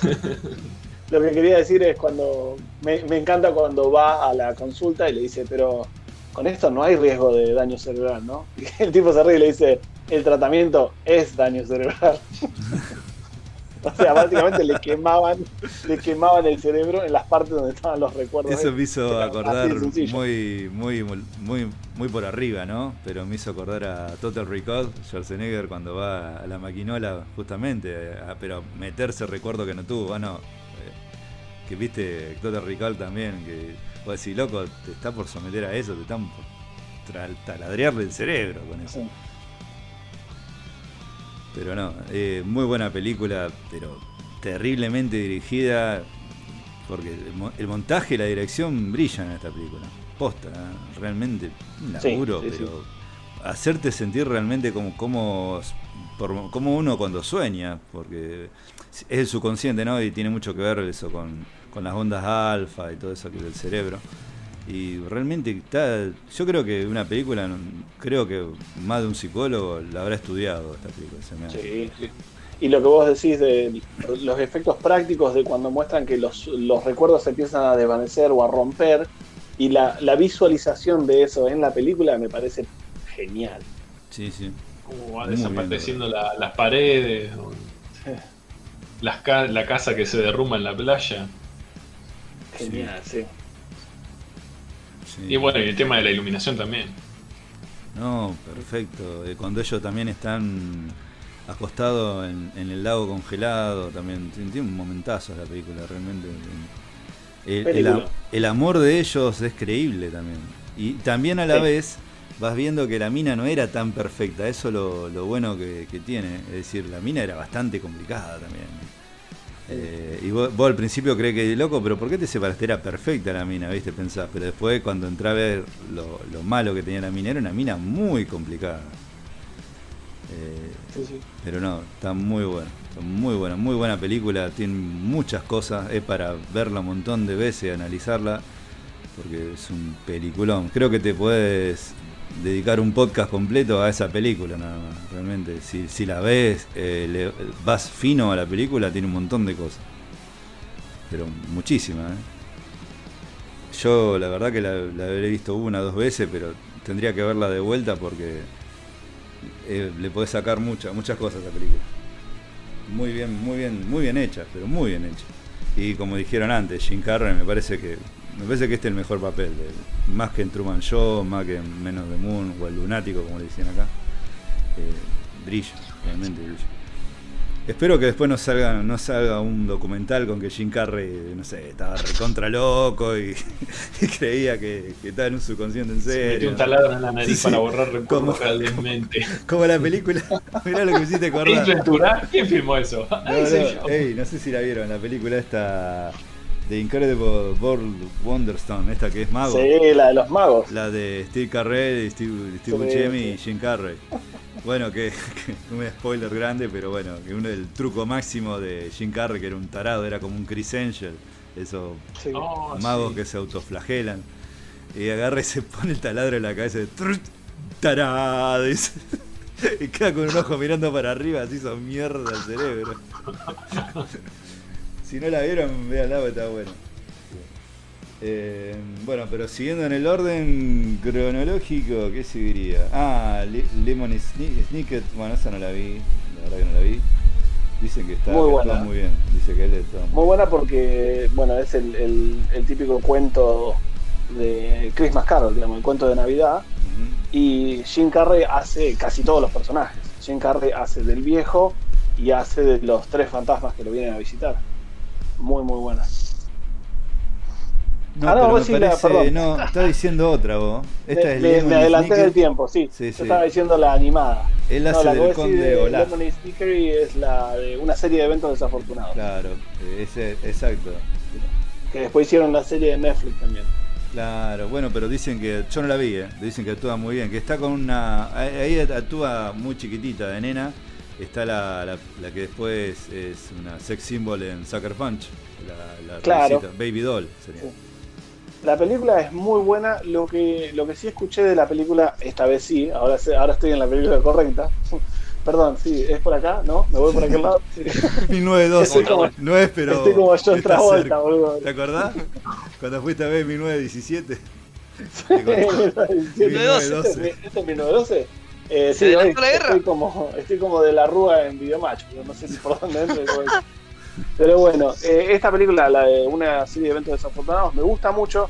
Lo que sí había escuchado que trataron de abarcar muchísimo, muchísimo libro en lo que era una sola película. Entonces como que se siente muy cortada, como que saltan de un escenario a otro, como que saltan de unos personajes a otros. Pero la película me pareció muy muy buena, tiene unas actuaciones zarpadas, está eh, la mejor actriz de todos los tiempos también, que ahora no me sale el nombre. ¿Cómo se llama la mejor actriz de todos los tiempos? la mejor actriz de todos los tiempos. Exacto. Ah. No sabía que estaba, pero dijiste eso y tiene que no sabía ser. Y era, y era clásico. Eh, y aparte yo no esperaba un chiste, yo pensé que iba a decir algo tipo, no sé, Pamela Anderson.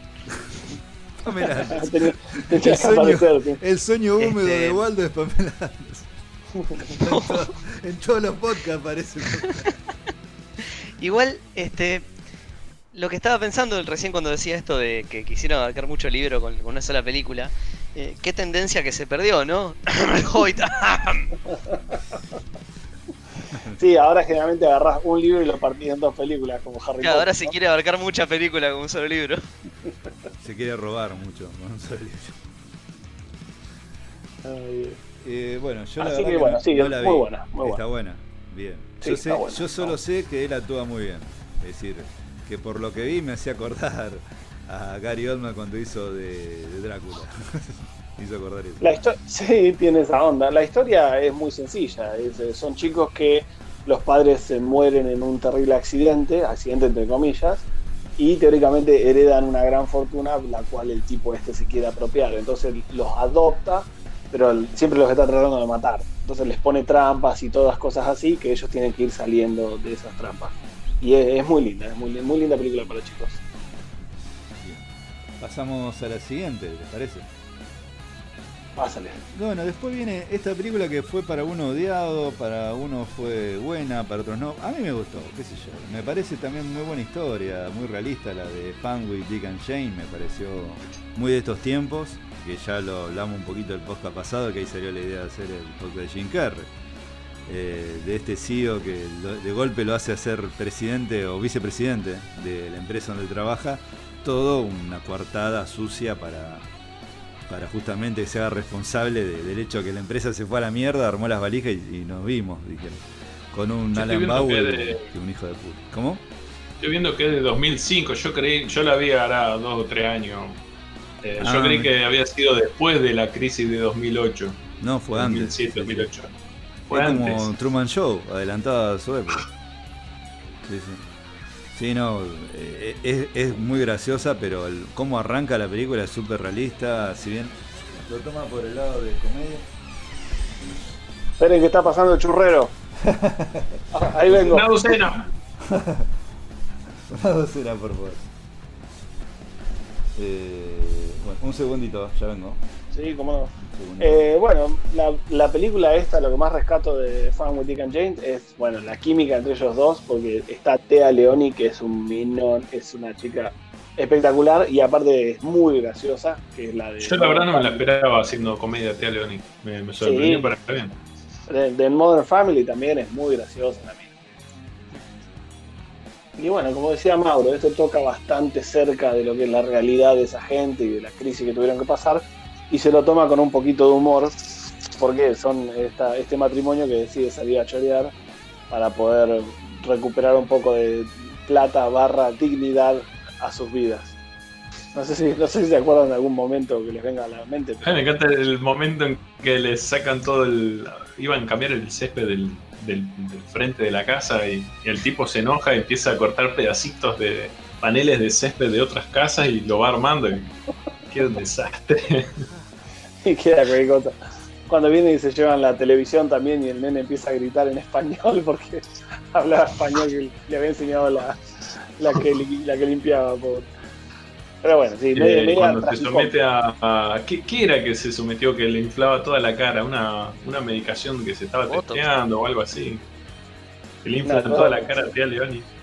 Sí, un maquillaje o algo. Sí, no era Botox. ¿Era como una especie de Botox? No me acuerdo. Es que la reacción esa de que se le hinche todo así es una reacción alérgica al Botox. Cuando lo deportan por accidente, pobre. La micro, la micro.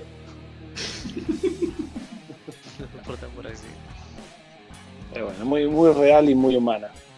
Y después de esa, no sé, ¿les parece alguna que les haya quedado en el tintero? ¿Alguna que les gustaría hablar? Eh, number 23, número 23, esa también fue un intento, no ya algo cuestión dramático, sino era más como un tirando thriller. Mucho no recuerdo, pero el tipo eh, desarrollaba una obsesión a ver el número 23 en, en todos lados. O sea, onda a ver eh, los relojes justo cuando eran, eh, no sé, las 2 y cuarto, cuestiones así, y empezaba a armar una... Por una ventana. Sí, Como toda una locura con mirar por una ventana. A mí esa peli me dejó, me transmitió la, paranoia que tiene el loco de ver ese número por todos lados, de que si sumás tal número a tal número te da 23, que si te, 23, 23, 23, 23. Creo que la idea de la película estaba buena, pero no sé si la supieron ejecutar bien. Eh, Yo soy tan malo. ¿Sí? Yo soy tan malo en matemáticas que aunque quisiera no me daría nunca el número. Vos sabés que yo hasta veía el 23 en la película, en parte que no decía que veía el 23, pero estaba hecho a propósito justamente. Y en parte, si me permiten spoilear, pero el plot twist es lo más pavo. No me acuerdo, ni me acuerdo. El, plot twist era que el tipo había sacado, perdón, spoilers, adelante en, no sé, 5 minutos. si, van a ver, si van a ver esta bosta de película. Eh, pero el, el, plot twist, el famoso twist, era que el tipo había sacado toda esta obsesión y toda esta idea de un libro que él había leído, que explicaba que el número 23 era muy importante y que estaba en todos lados. Y el plot twist era que el libro lo había escrito él. Y después se había olvidado. Ah, eso como y después se había olvidado. Por eso estaba arrancado. fue a con Tom Wilkinson que, que le borre los recuerdos. ¿Cómo? Me hace acordar a, Bueno, a, mucho le gustó esa peli, a mí no, La Ventana Secreta con Johnny Depp, que, decía que el final es lo más importante, a mí no me gustó esa película. Sí, a mí me gustó el final, pero sí, la peli es media... ¿Basado en un libro de Stephen King? Sí, un libro de Stephen King, exacto. Este... Cuestión que bueno, si seguimos avanzando hacia alguna que quede marcada, yo tengo dos de lo que sigue. Eh, una que es una animada, una de las primeras películas que se veía cuando se usaba el 3D, no sé si se acuerdan. Eh, eh, perdón, eh, The Christmas Carol. Ah, esa es la que iba a decir Damián que arrancó quinta fondo. Y, Arranqué en quinta fondo y estábamos hablando del mentiroso mentiroso. Eh, bueno, nada. Me encanta la un par de años. Muy bien. Pero sí creo que un buen, un muy buen casting de Jim Carrey para hacer de Scrooge, la verdad, bien. Eh, pero no tengo mucho para decir de esa película en realidad. Bueno, Damián, ahora sí podés. Sí, rebobinen. Así como dije, adelante en 5 minutos. Retrocedan 10 y van a escuchar todo lo que necesitan saber sobre un Christmas Carol. Este bueno, si no cerquita de esta, la que tienen era Yesman, que probablemente la recuerden. Eh, sí, es muy. Me hizo acordar muy a. No sé por qué va. Siento que va de la mano con Bruce Almighty, ¿viste? Pero no sé, no, tiene, no tiene mucho que ver, pero es como que siento esa onda, ¿viste? Como que va de Sí, porque es como. Es una persona que a partir de algo que le pasa empieza a cambiar su vida o todas sus experiencias surgen de un momento. Mentiroso, mentiroso también va por ese lado. Qué linda soy de Chanel. Sí, sí. De esa, perdón, no me, acuerdo, no me, acuerdo, no me acuerdo mucho de esa película. Yo me acuerdo que se notaba para aprender coreano, para aprender, porque era un tipo muy negativo. Claro. Era todo, no, vamos a juntarnos con. No, no estoy ocupado, tengo cosas que hacer. Siempre estaba. Hasta que conoce al personaje de, de Soy de Janelle. Pero de, lo que decías, no, no me acuerdo de gags particulares, pero sí me acuerdo. Lo que siempre me acuerdo y me hace reír es que el tipo dice que sí a todo. Entonces le dice que sí a que le traigan la esposa de Rusia y se clava con la babushka. sí, también creo que hay una parte que le dice sí a una abuela que le pide que le limpie el horno. ¿En serio? no. Tami sabe eso también, ¿eh? Peligroso, peligroso. Yo me acuerdo un chiste de, esa película que me hizo, en su momento me hizo reír, pero cuando la primera vez que van a esa conferencia que habla de este tipo que, un viejito, ¿eh? va, un hombre más o menos veterano que habla de, justamente esto, que, de decir sí, de no decir más no y él le aparece al tipo este, le aparece él atrás, Jim Carrey, atrás en el auto, y el, pega, el tipo se pega tal cagazo que dice, ¡Uy, holy shit! Y acelera con todo y choca. Bueno, parece estúpido cuando lo cuento, pero en su momento cuando la vi me hizo caer de risa porque el tipo ni se la soñaba y vos tampoco te la soñabas que le va a salir Jim Carrey detrás y, y lo va a saludar de golpe al tipo y el tipo se pega un alto fulepe. Pero sí, no, una peli que mucho más, ¿no? es media trascendente, ¿no? ¿Sabes qué tiene muy en común con Mentiroso Mentiroso? La, actitud de lo que le está pasando es re similar. Esto de que Mentiroso Mentiroso debe decir la verdad y muchas veces vos lo ves que le hacen preguntas y el loco se agarra y se muerde porque sabe que no tiene otra opción que contestar la verdad y no quiere. Y en, en, Yes Man, para cuando ya avanza la peli, está aprendiendo que no siempre el sí es lo correcto, digamos cuando ya está llegando ahí también hay un montón de situaciones en las que el loco le dicen algo y el loco sabe que no quiere, está consciente de que no quiere, que tiene motivos reales para no querer, que no es una cuestión de negatividad. Y dice que sí, y vos le ves el dolor, y se dobla para decir que sí. Tipo, y baja la cabeza y dice sí. Y eso es muy parecido. Totalmente. Eh, ¿Algo más para decir de esta peli? Si no saltamos a... ¿Cuál viene? Chris McCarroll, ya, hablaron. Ah, la de los pingüinos, que es una cagada. Yo no la vi, la de los pingüinos. Es más, dije lo que dije antes. Vi el cartel y dije, ¿qué está haciendo Jim Carrey? Ya está. Ya está. Tuvo, después tuvo apariciones que no fueron muy significativas, como la aparición en Kikas 2. En Kikas 2 pasó sin pena ni gloria. Pero a mí me cayó bien. Me acordaba que estaba. No, a mí me cayó bien, ¿eh? El papel que hace del no sé si se llamaba Coronel Sander, me parece, algo así. Eh, eh, Stars and Stripes se ah, llamaba. Coronel Stars and Stripes. Me costó reconocerlo, tiene maquillaje muy, muy raro. Sí, sí. No, la, la pera esa casi de culo como eh, yo y mi otro yo al final, ¿viste? Como le sacan el vendaje. ¿Qué hiciste, papá? Tienes un culo en la pera. ah, mira, no me acordaba, no sabía que había aparecido en la segunda de Anchorman. No, eh, ah, debe ser el duelo de, de todos los presentadores. De los canadienses. Está con la mina esta linda también que está en Batman Dark Rises, que es la hija de Ra's al Ghul. Eh, No me ah. puedo acordar la, el nombre. Está en el Mago de Oz 2. Talia al Ghul. Talia, Talia, al Ghul. Claro, pero una mina muy famosa, eh, muy, muy linda mina. No me puedo acordar el nombre, la concha. Eh, eh, Marion Cotillard. Esa. La cuestión es que la moraleja. ¿Cómo? Marion Cotillard, la que hizo la película de Lavin Rose. Ah, ahí va. Sí, sí. No sé si ganó el Oscar por eso. Está en... Natalia. Claro, está en Natalia. Batman de Rice. La peor muerte en la saga de Batman. La peor muerte de María, la historia. María, la Mari. Y bueno, vas a poder con esto. Talia. La peor actuación de la mina. Talia. Una actuación de Talia en medio de Talia.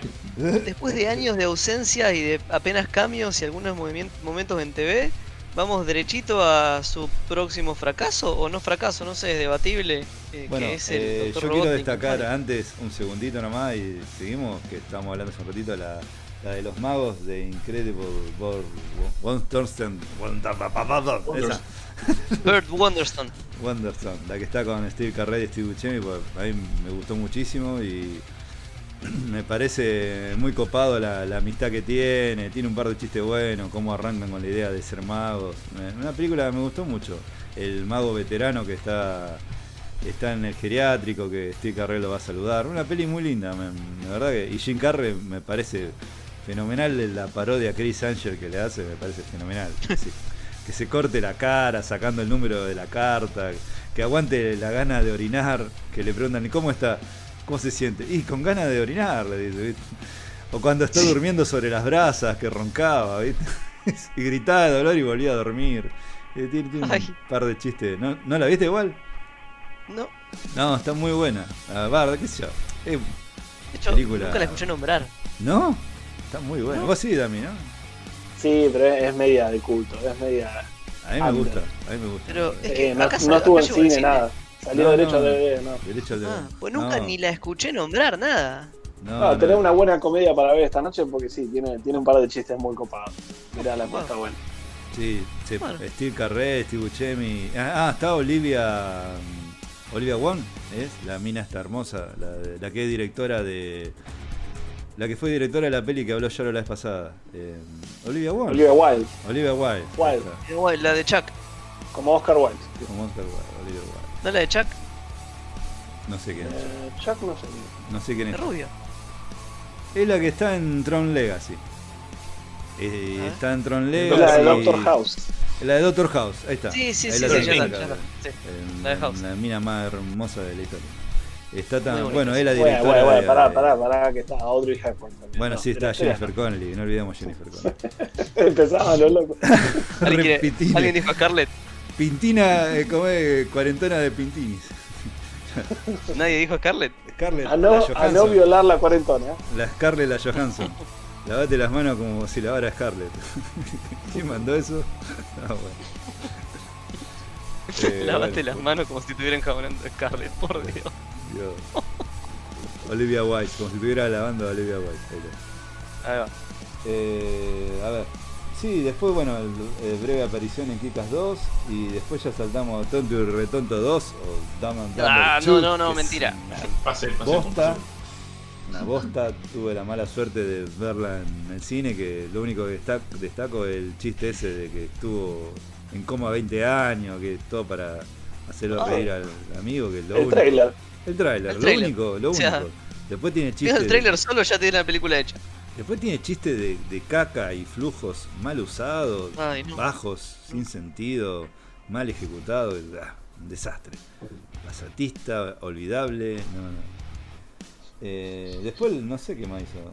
¿Qué fue? Ah, Sonic, que la vio Ishida, No, pero Ishida no está. Estamos derecho ahora a Sonic, que no sé si será bueno o será mala. Fue un flor de éxito en taquilla, algo totalmente inesperado. ¿Vos la viste? No, No, Ishida fue el único que la vio. ¡Ishida! Así que, no sé. No sé qué tal actuará él. Le, fue muy bien a Sony. Es la película de videojuegos más vendida de la historia. Más taquillero, sí. Más taquillera, sí. Más que Mortal Kombat, más que Silent Hill, más que la Resident Evil, más que Monster Hunter. ¿Qué le pasa? Ey, todavía no salió, no sabemos. No salió Monster Hunter todavía, pero no le tengo Pero seguro. Monster Hunter Seguro, sí, seguro. Va derecho. Creo que ni- ni- con Waldo, mira, yo, yo con Waldo y Rodrigo estábamos charlando de la posibilidad de hacernos un tatuaje de Monster Hunter. Y Sí. no vamos a ir a ver la película para tener. esa, esa poca fe le tenemos. Mierda. o sea, va a tener probablemente que de espectadores a la gente que la tuvo que editar, o sea que el editor la vio, Sí. Los director. y Milia No, Jovovich. Milia Jovovich no va a ir. Va a inventar algo y no va a ir. Va a decir que necesita. no, hay mucha fe para la peli de Monster Hunter, No, para no, nada.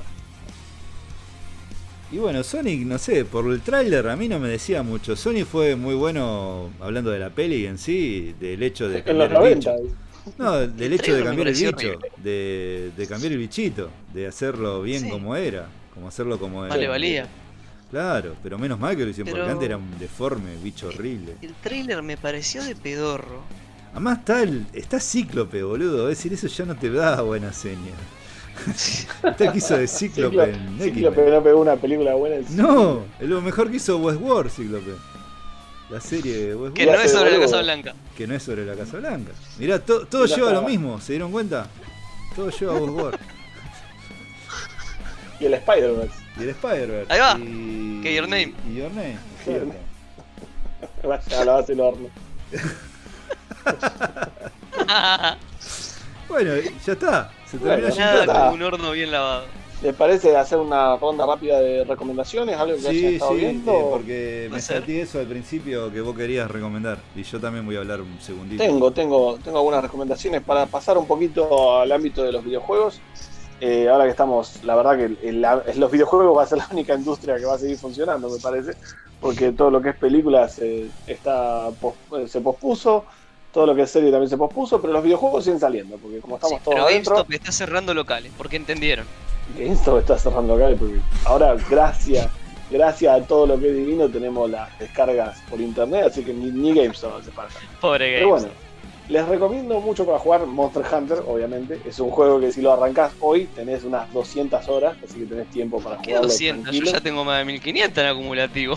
Bueno, si querés Mil- hacer todo, ¿en serio? 1500. ¿1500? ¿Eh? ¿1500? Y si contás los juegos anteriores, sí le puse No, no, 600. pero no, este no, juego, no. bestia. Este. Ah, en este no, en este tengo. Y yo tenés 700. Pasaron cosas. Y, todavía no hizo todo, pasaron cosas. Dios. Y todavía no hizo todo, así que es uno de esos juegos que te metes y si te gusta, tener un juego para jugar meses. Largo. Y el juego que yo quería recomendar es, se llama Control. Eh, Leo, si, si vos alguna vez querés incursionar en el mundo de los videojuegos, arrancá con Control porque es todo lo lindo de los expedientes secretos X. Se ganó, ganó un montón de cosas en los Video Game Awards Sí, este año. Ganó un Sí, montón de premios. sí, mejor narrativa, mejor historia, porque el, el juego es todo lo lindo de los expedientes secretos X, todo lo lindo que tuvo Lost al principio, todo el misterio metido en un juego. Es, es espectacular. Y toda la historia está contada en reportes que vos vas encontrando por el, por el edificio. El edificio se llama la casa más vieja y es el, el, el Bureau de Control, por eso el juego se llama Control. Y los tipos controlan toda la actividad paranormal del mundo. Entonces se traen todos los objetos así paranormales y todo, y está todo ahí para, para buscar y para leer los informes. Y les, les digo esta nada más que me causó mucha gracia. Es como la Encontré- casa de los dos eso de Anabel. Claro, pero, pero con, más, eh, con más sentido. No, no, no tiene- no es de miedo el juego, pero sí tiene todas cuestiones misteriosas que vos decís, uh, la puta, quiero saber más. Encontré una hojita de papel, un uno de estos informes, que decía, recordatorio, si en su puesto de trabajo usted nota que las cosas fueron cambiadas de lugar, o hay nuevas cosas que no deberían estar, o la- los objetos están dando vueltas, aléjese cuidadosamente de la habitación y háblese a usted mismo en un tono relajante, como diciendo, va a estar todo bien, va a estar todo bien, va a estar todo bien. Esto no solamente va a ayudar a calmarlo a usted, sino también al cuarto. me pareció me pareció muy muy bueno y tiene tiene todo de estas cosas tiene miles de juegos miles muy eh, paranormales muy muy interesantes así que se los recomiendo Bien. ¿Otra cosa? Este, ¿Algún otro yo juego? yo- es- esa es mi recomendación de la semana así que yo- Bueno, si no yo tiro yo. bueno. Eh, no, o quería decir vos igual algo. Si no, Eh, yo tengo un par, pero puede ser. Bueno, no pasa nada. Bueno, bueno, no digo igual, es, es decir, eh, a ver, yo caí en un par de juegos que son todos juegos ya de un año atrás, de un par de años atrás. No, no estamos hablando de la Sega, de la Play 1, son de Play, de Play 3, de Play 4, pero que yo llegué tarde.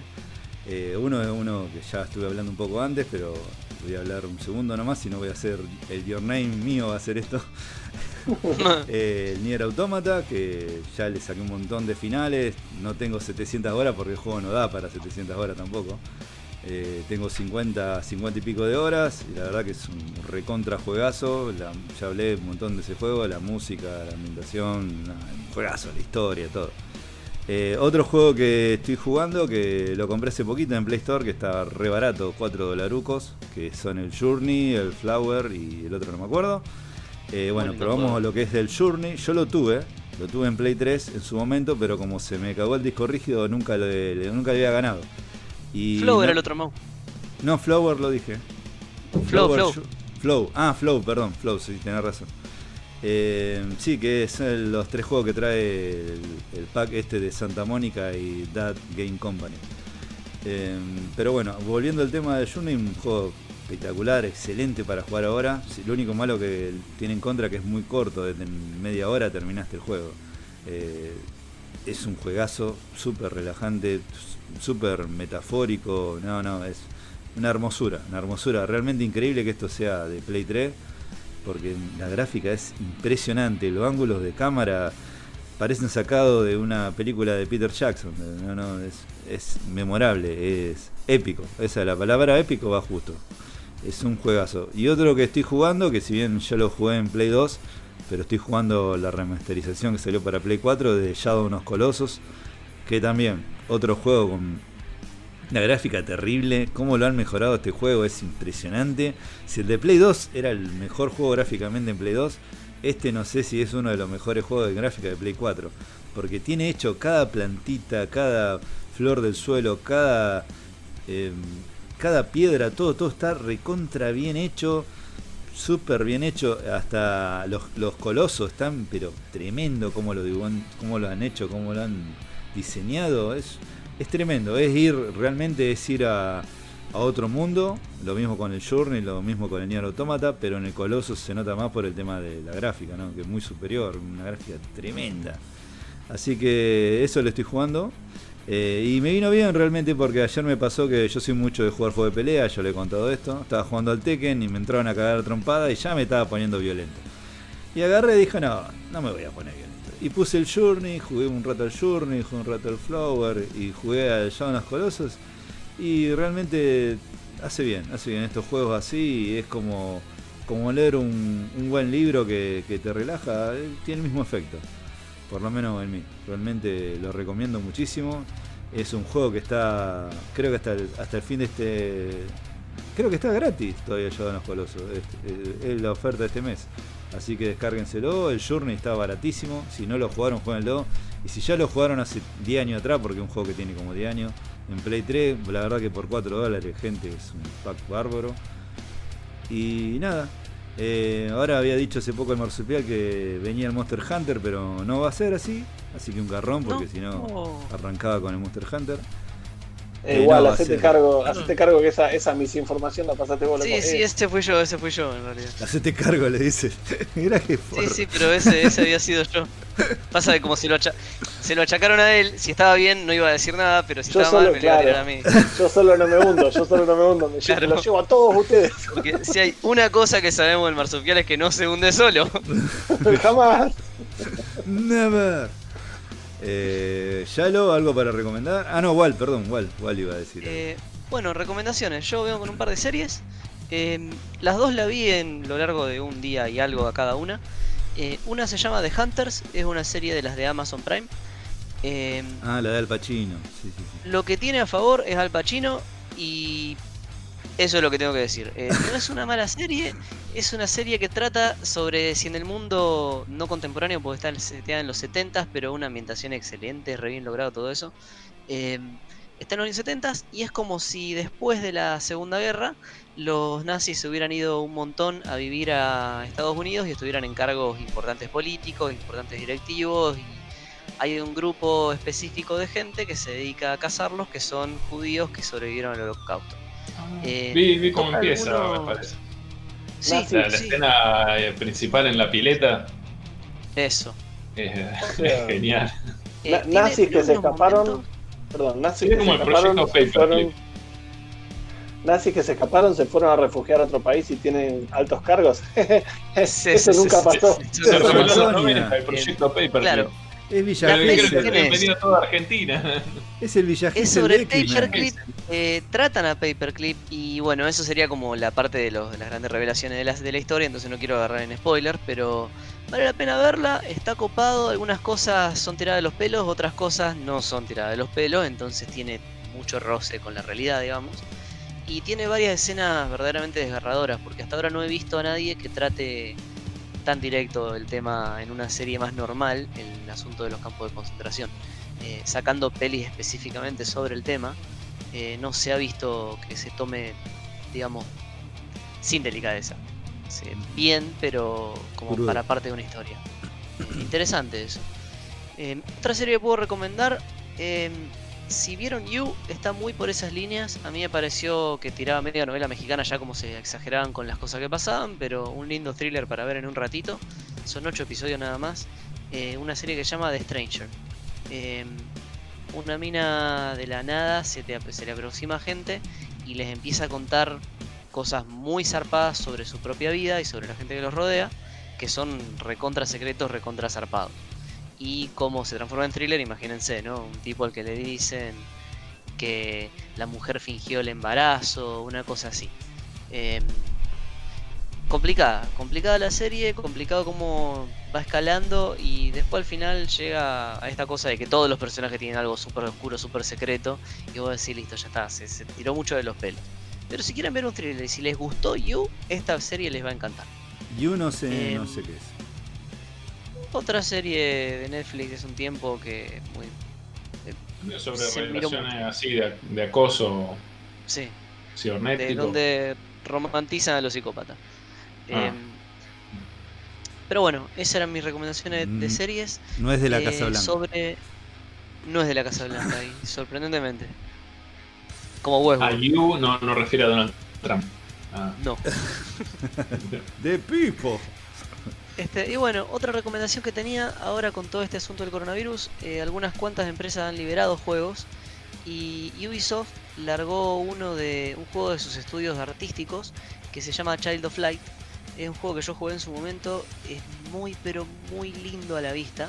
Tiene un sistema de combate bastante original y está gratis para, jugar. Eh, si no saben qué hacer, es un juego que puede llegar a divertirlo. Es una campaña de unas 10 horas, así que van a estar un rato. Si me permitís, igual agregar eh, sobre ese tema. Eh, quizás no es el mejor momento para jugar ahora, pero World War Zombie también está gratis en Epic. que decir Plague Inc no, no, también, bueno. Pero World War Z eh, es un juegazo y es bastante nuevo, creo que es del año pasado y está gratis en, Epic Store. Sí, si buscan hay un montón de juegos gratis dando vuelta por ahí ahora que juegos bien, algunos son AAA. Bien. Eh, y bueno, con eso concluyo mis recomendaciones. Vaya ya lo. Ya que está, eh, que venimos hablando de eh, actores eh, cómicos que muchas veces terminan haciendo papeles serios. Eh, tiro una película para, para, el que le interese. Está, estuvo nominada en muy pocos rubros de los Oscars. Creo que recibió al final una sola nominación. Can You Ever Forgive Me? La película en que Melissa McCarthy, la, la actriz cómica eh, interpreta a Lee Israel, que era una, escritora que en su momento, en los 90, cansada de, ir fracaso tras fracaso y no, no poder nunca publicar un libro, se dedicó a eh, un rubro raro. Falsificaba cartas de gente famosa porque tenía una, tenía una habilidad innata para copiar el estilo de otros escritores. Eh, y empezar a empieza a, hacer un buen negocio de eso y a subsistir de eso hasta que obviamente eh, mm, empieza a complicarse. Eh, la verdad, no, una, la vi hace dos o tres semanas, un, un, lindo hallazgo. No, no, no, le tenía mucha fe, pero el 2019 nos sigue dando gratas sorpresas. El 2020 no se puede decir lo mismo. No. No, nos dio una sorpresa, pero no tan grata. No, no, no, no, no, no, no, no, no. Maldito 2020. Y arranqué a Mauro, creo que te había dicho a vos. Eh, antes de Watchmen y después de, de Lost, en el medio, eh, eh, había hecho una serie, el muchacho este, ahora no me sale el nombre, de Leftovers, la arranqué a ver y la verdad también está muy, muy recomendable. Eh, es básicamente eh, de un día, en un determinado momento, desaparece el 3% de la población mundial. Ah, 3%. Eh, ¿Esa? Muy cercano a los números del coronavirus. Ay. No es la. Pero así, no es brasilera. ¿No es brasilera esa serie? No, no, no, no. me estoy equivocando. No, esa, esa es otra. Que el 3% tiene otro significado. ¿Cómo se llamaba la que. Flash Forward era una? No, esa era que se dormían todos Toda la humanidad quedó inconsciente por media hora. Sí, esa. Y en esa media hora veía un año en el futuro, creo. Uh. Entonces, los que veían en negro sabían que en el transcurso de ese año se iban a morir. Y los demás se veían, eh, no sé, en cárcel por haber cometido un asesinato, eh, viudos o. Terminaba todo mal. Y sí, aparte, no, lo que terminó mal fue que cancelaron la serie, con, había quedado en un cliffhanger del final de la primera temporada y, ahí quedó. la terminaron cancelando violentamente. Como, Alf, que se lo llevaron y, quedó ahí. como John Doe. Ah, eso, eh, antes de irnos, otra cosa que podía comentar para la semana. Eh, salió Half-Life Alyx, ah, sí, un juego en realidad virtual de Half-Life. Es el primero en la serie después de ya 13 años de que se publicó Half-Life 2 episodio 2. Y para cualquiera que tenga mucho pasado de gamer, eh, Half-Life 2 terminaba en un cliffhanger de la reputa madre. Y Half-Life 3 nunca sucedió. Este, se transformó tanto el nunca sucedió que es uno de los memes más grosos de la, de la industria del gaming. Como se promete, no, no, sí, te lo doy cuando salga Half-Life 3. Eh, ya el mundo está totalmente rendido a que no va a suceder Half-Life 3, pero sigue habiendo esta ilusión en el fondo de los corazones de la gente de que alguna vez suceda. Porque Half-Life, el 1, el original, fue un hito en la historia de los videojuegos. un cambio grande en el desarrollo. Ya lo hablamos de esto, pero. Sí, sí, sí, Cuestión. Half-Life 3 no salió, pero ahora, hace poquito, con esto de la salida de Alex, la gente está encontrando nueva esperanza. Eh, Alex está recibiendo excelentemente buenas críticas, eso está bueno. Eh, era un personaje de Half-Life 2. Y algo que han comentado los de Valve, y esto es casi, casi, casi sociopatía, eh, es que si a Half-Life Alex le va bien, tienen ganas de hacer Half-Life 3 en el mismo formato. Qué gente jodida. Y eso, vos decís, puta madre, están teniendo a Half-Life 3 de rehén, están obligando a que la gente le haya, claro. Eso no se hace. Lo tienen con un chumbo en la cabeza, prácticamente.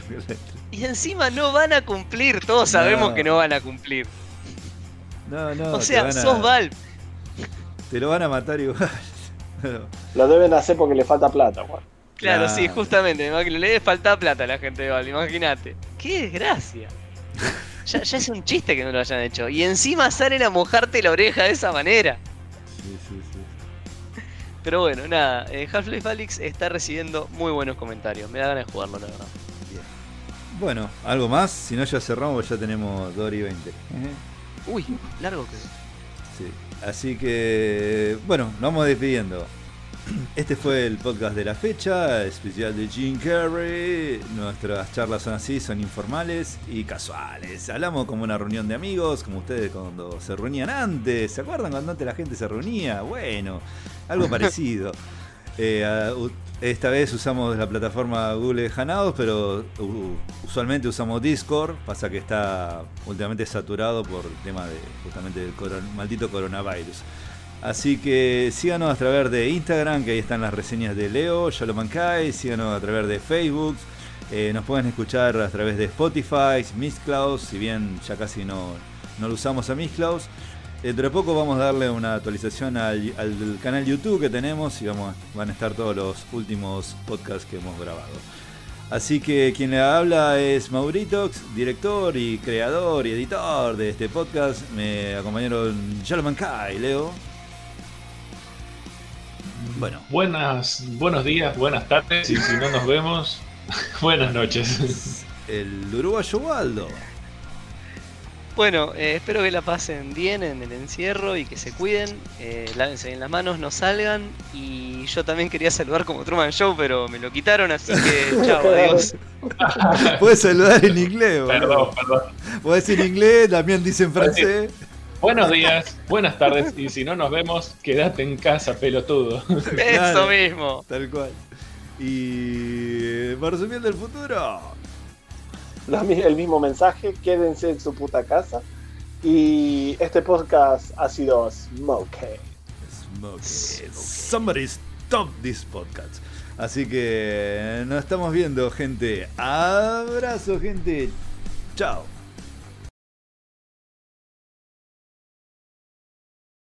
Here's your drink, Mr. Carey. Oh, thank you kindly. Oh, enjoy the reunion, you know? Can you really enjoy a reunion? Come on. You are so crazy, Jim Carrey. Jim? Jay Carey? Oh my gosh. Great to see you. When did you grow into a man? Well, I Started growing in high school and stopped. Right around here.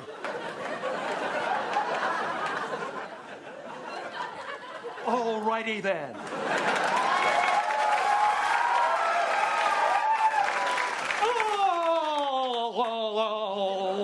Alrighty then. you remember when I came up with that? I thought I came up with that. Agree to disagree. Well, in case I don't see you, good afternoon, good evening, and good night.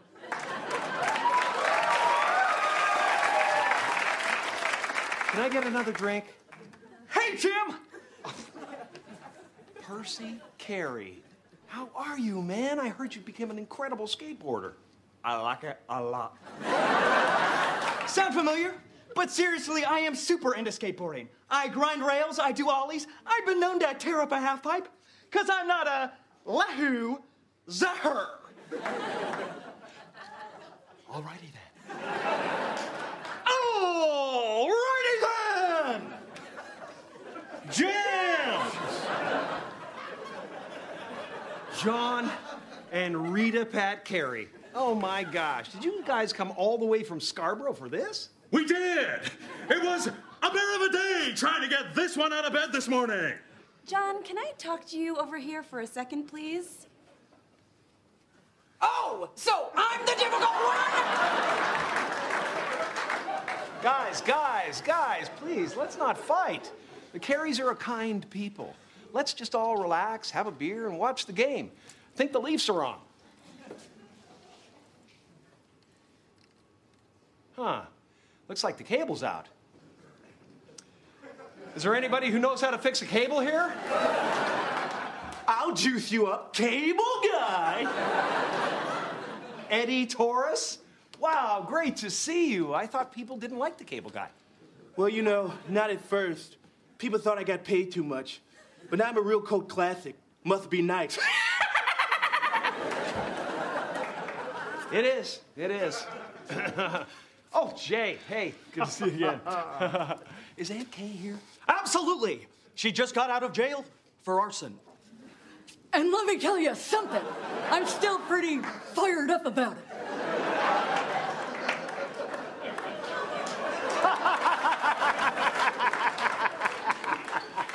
She's nuts. and speaking of fired up, how's cousin Wayne? That guy's nuts. Where is he? He's out back on the deck. What's he doing? Smoking!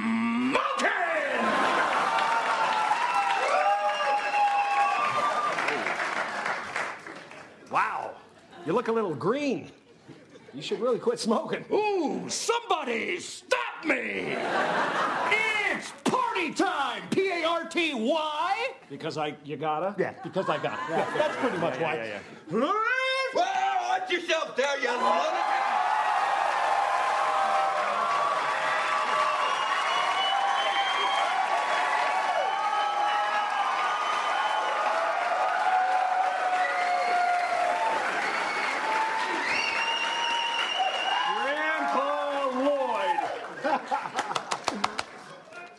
Never looked better. Oh boy, we're proud of you, Jimbo. You're probably having a blast with all them Hollywood movies. Yeah, I guess. But, you know, it's not all fun. Sometimes you work with some real jerks. yeah. And if there's a sequel, well, you're kind of stuck with them.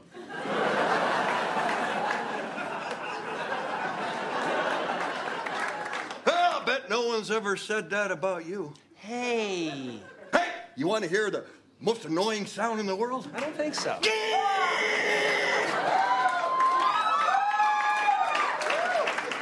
Okay, everyone. Hey, gather around here. A group picture.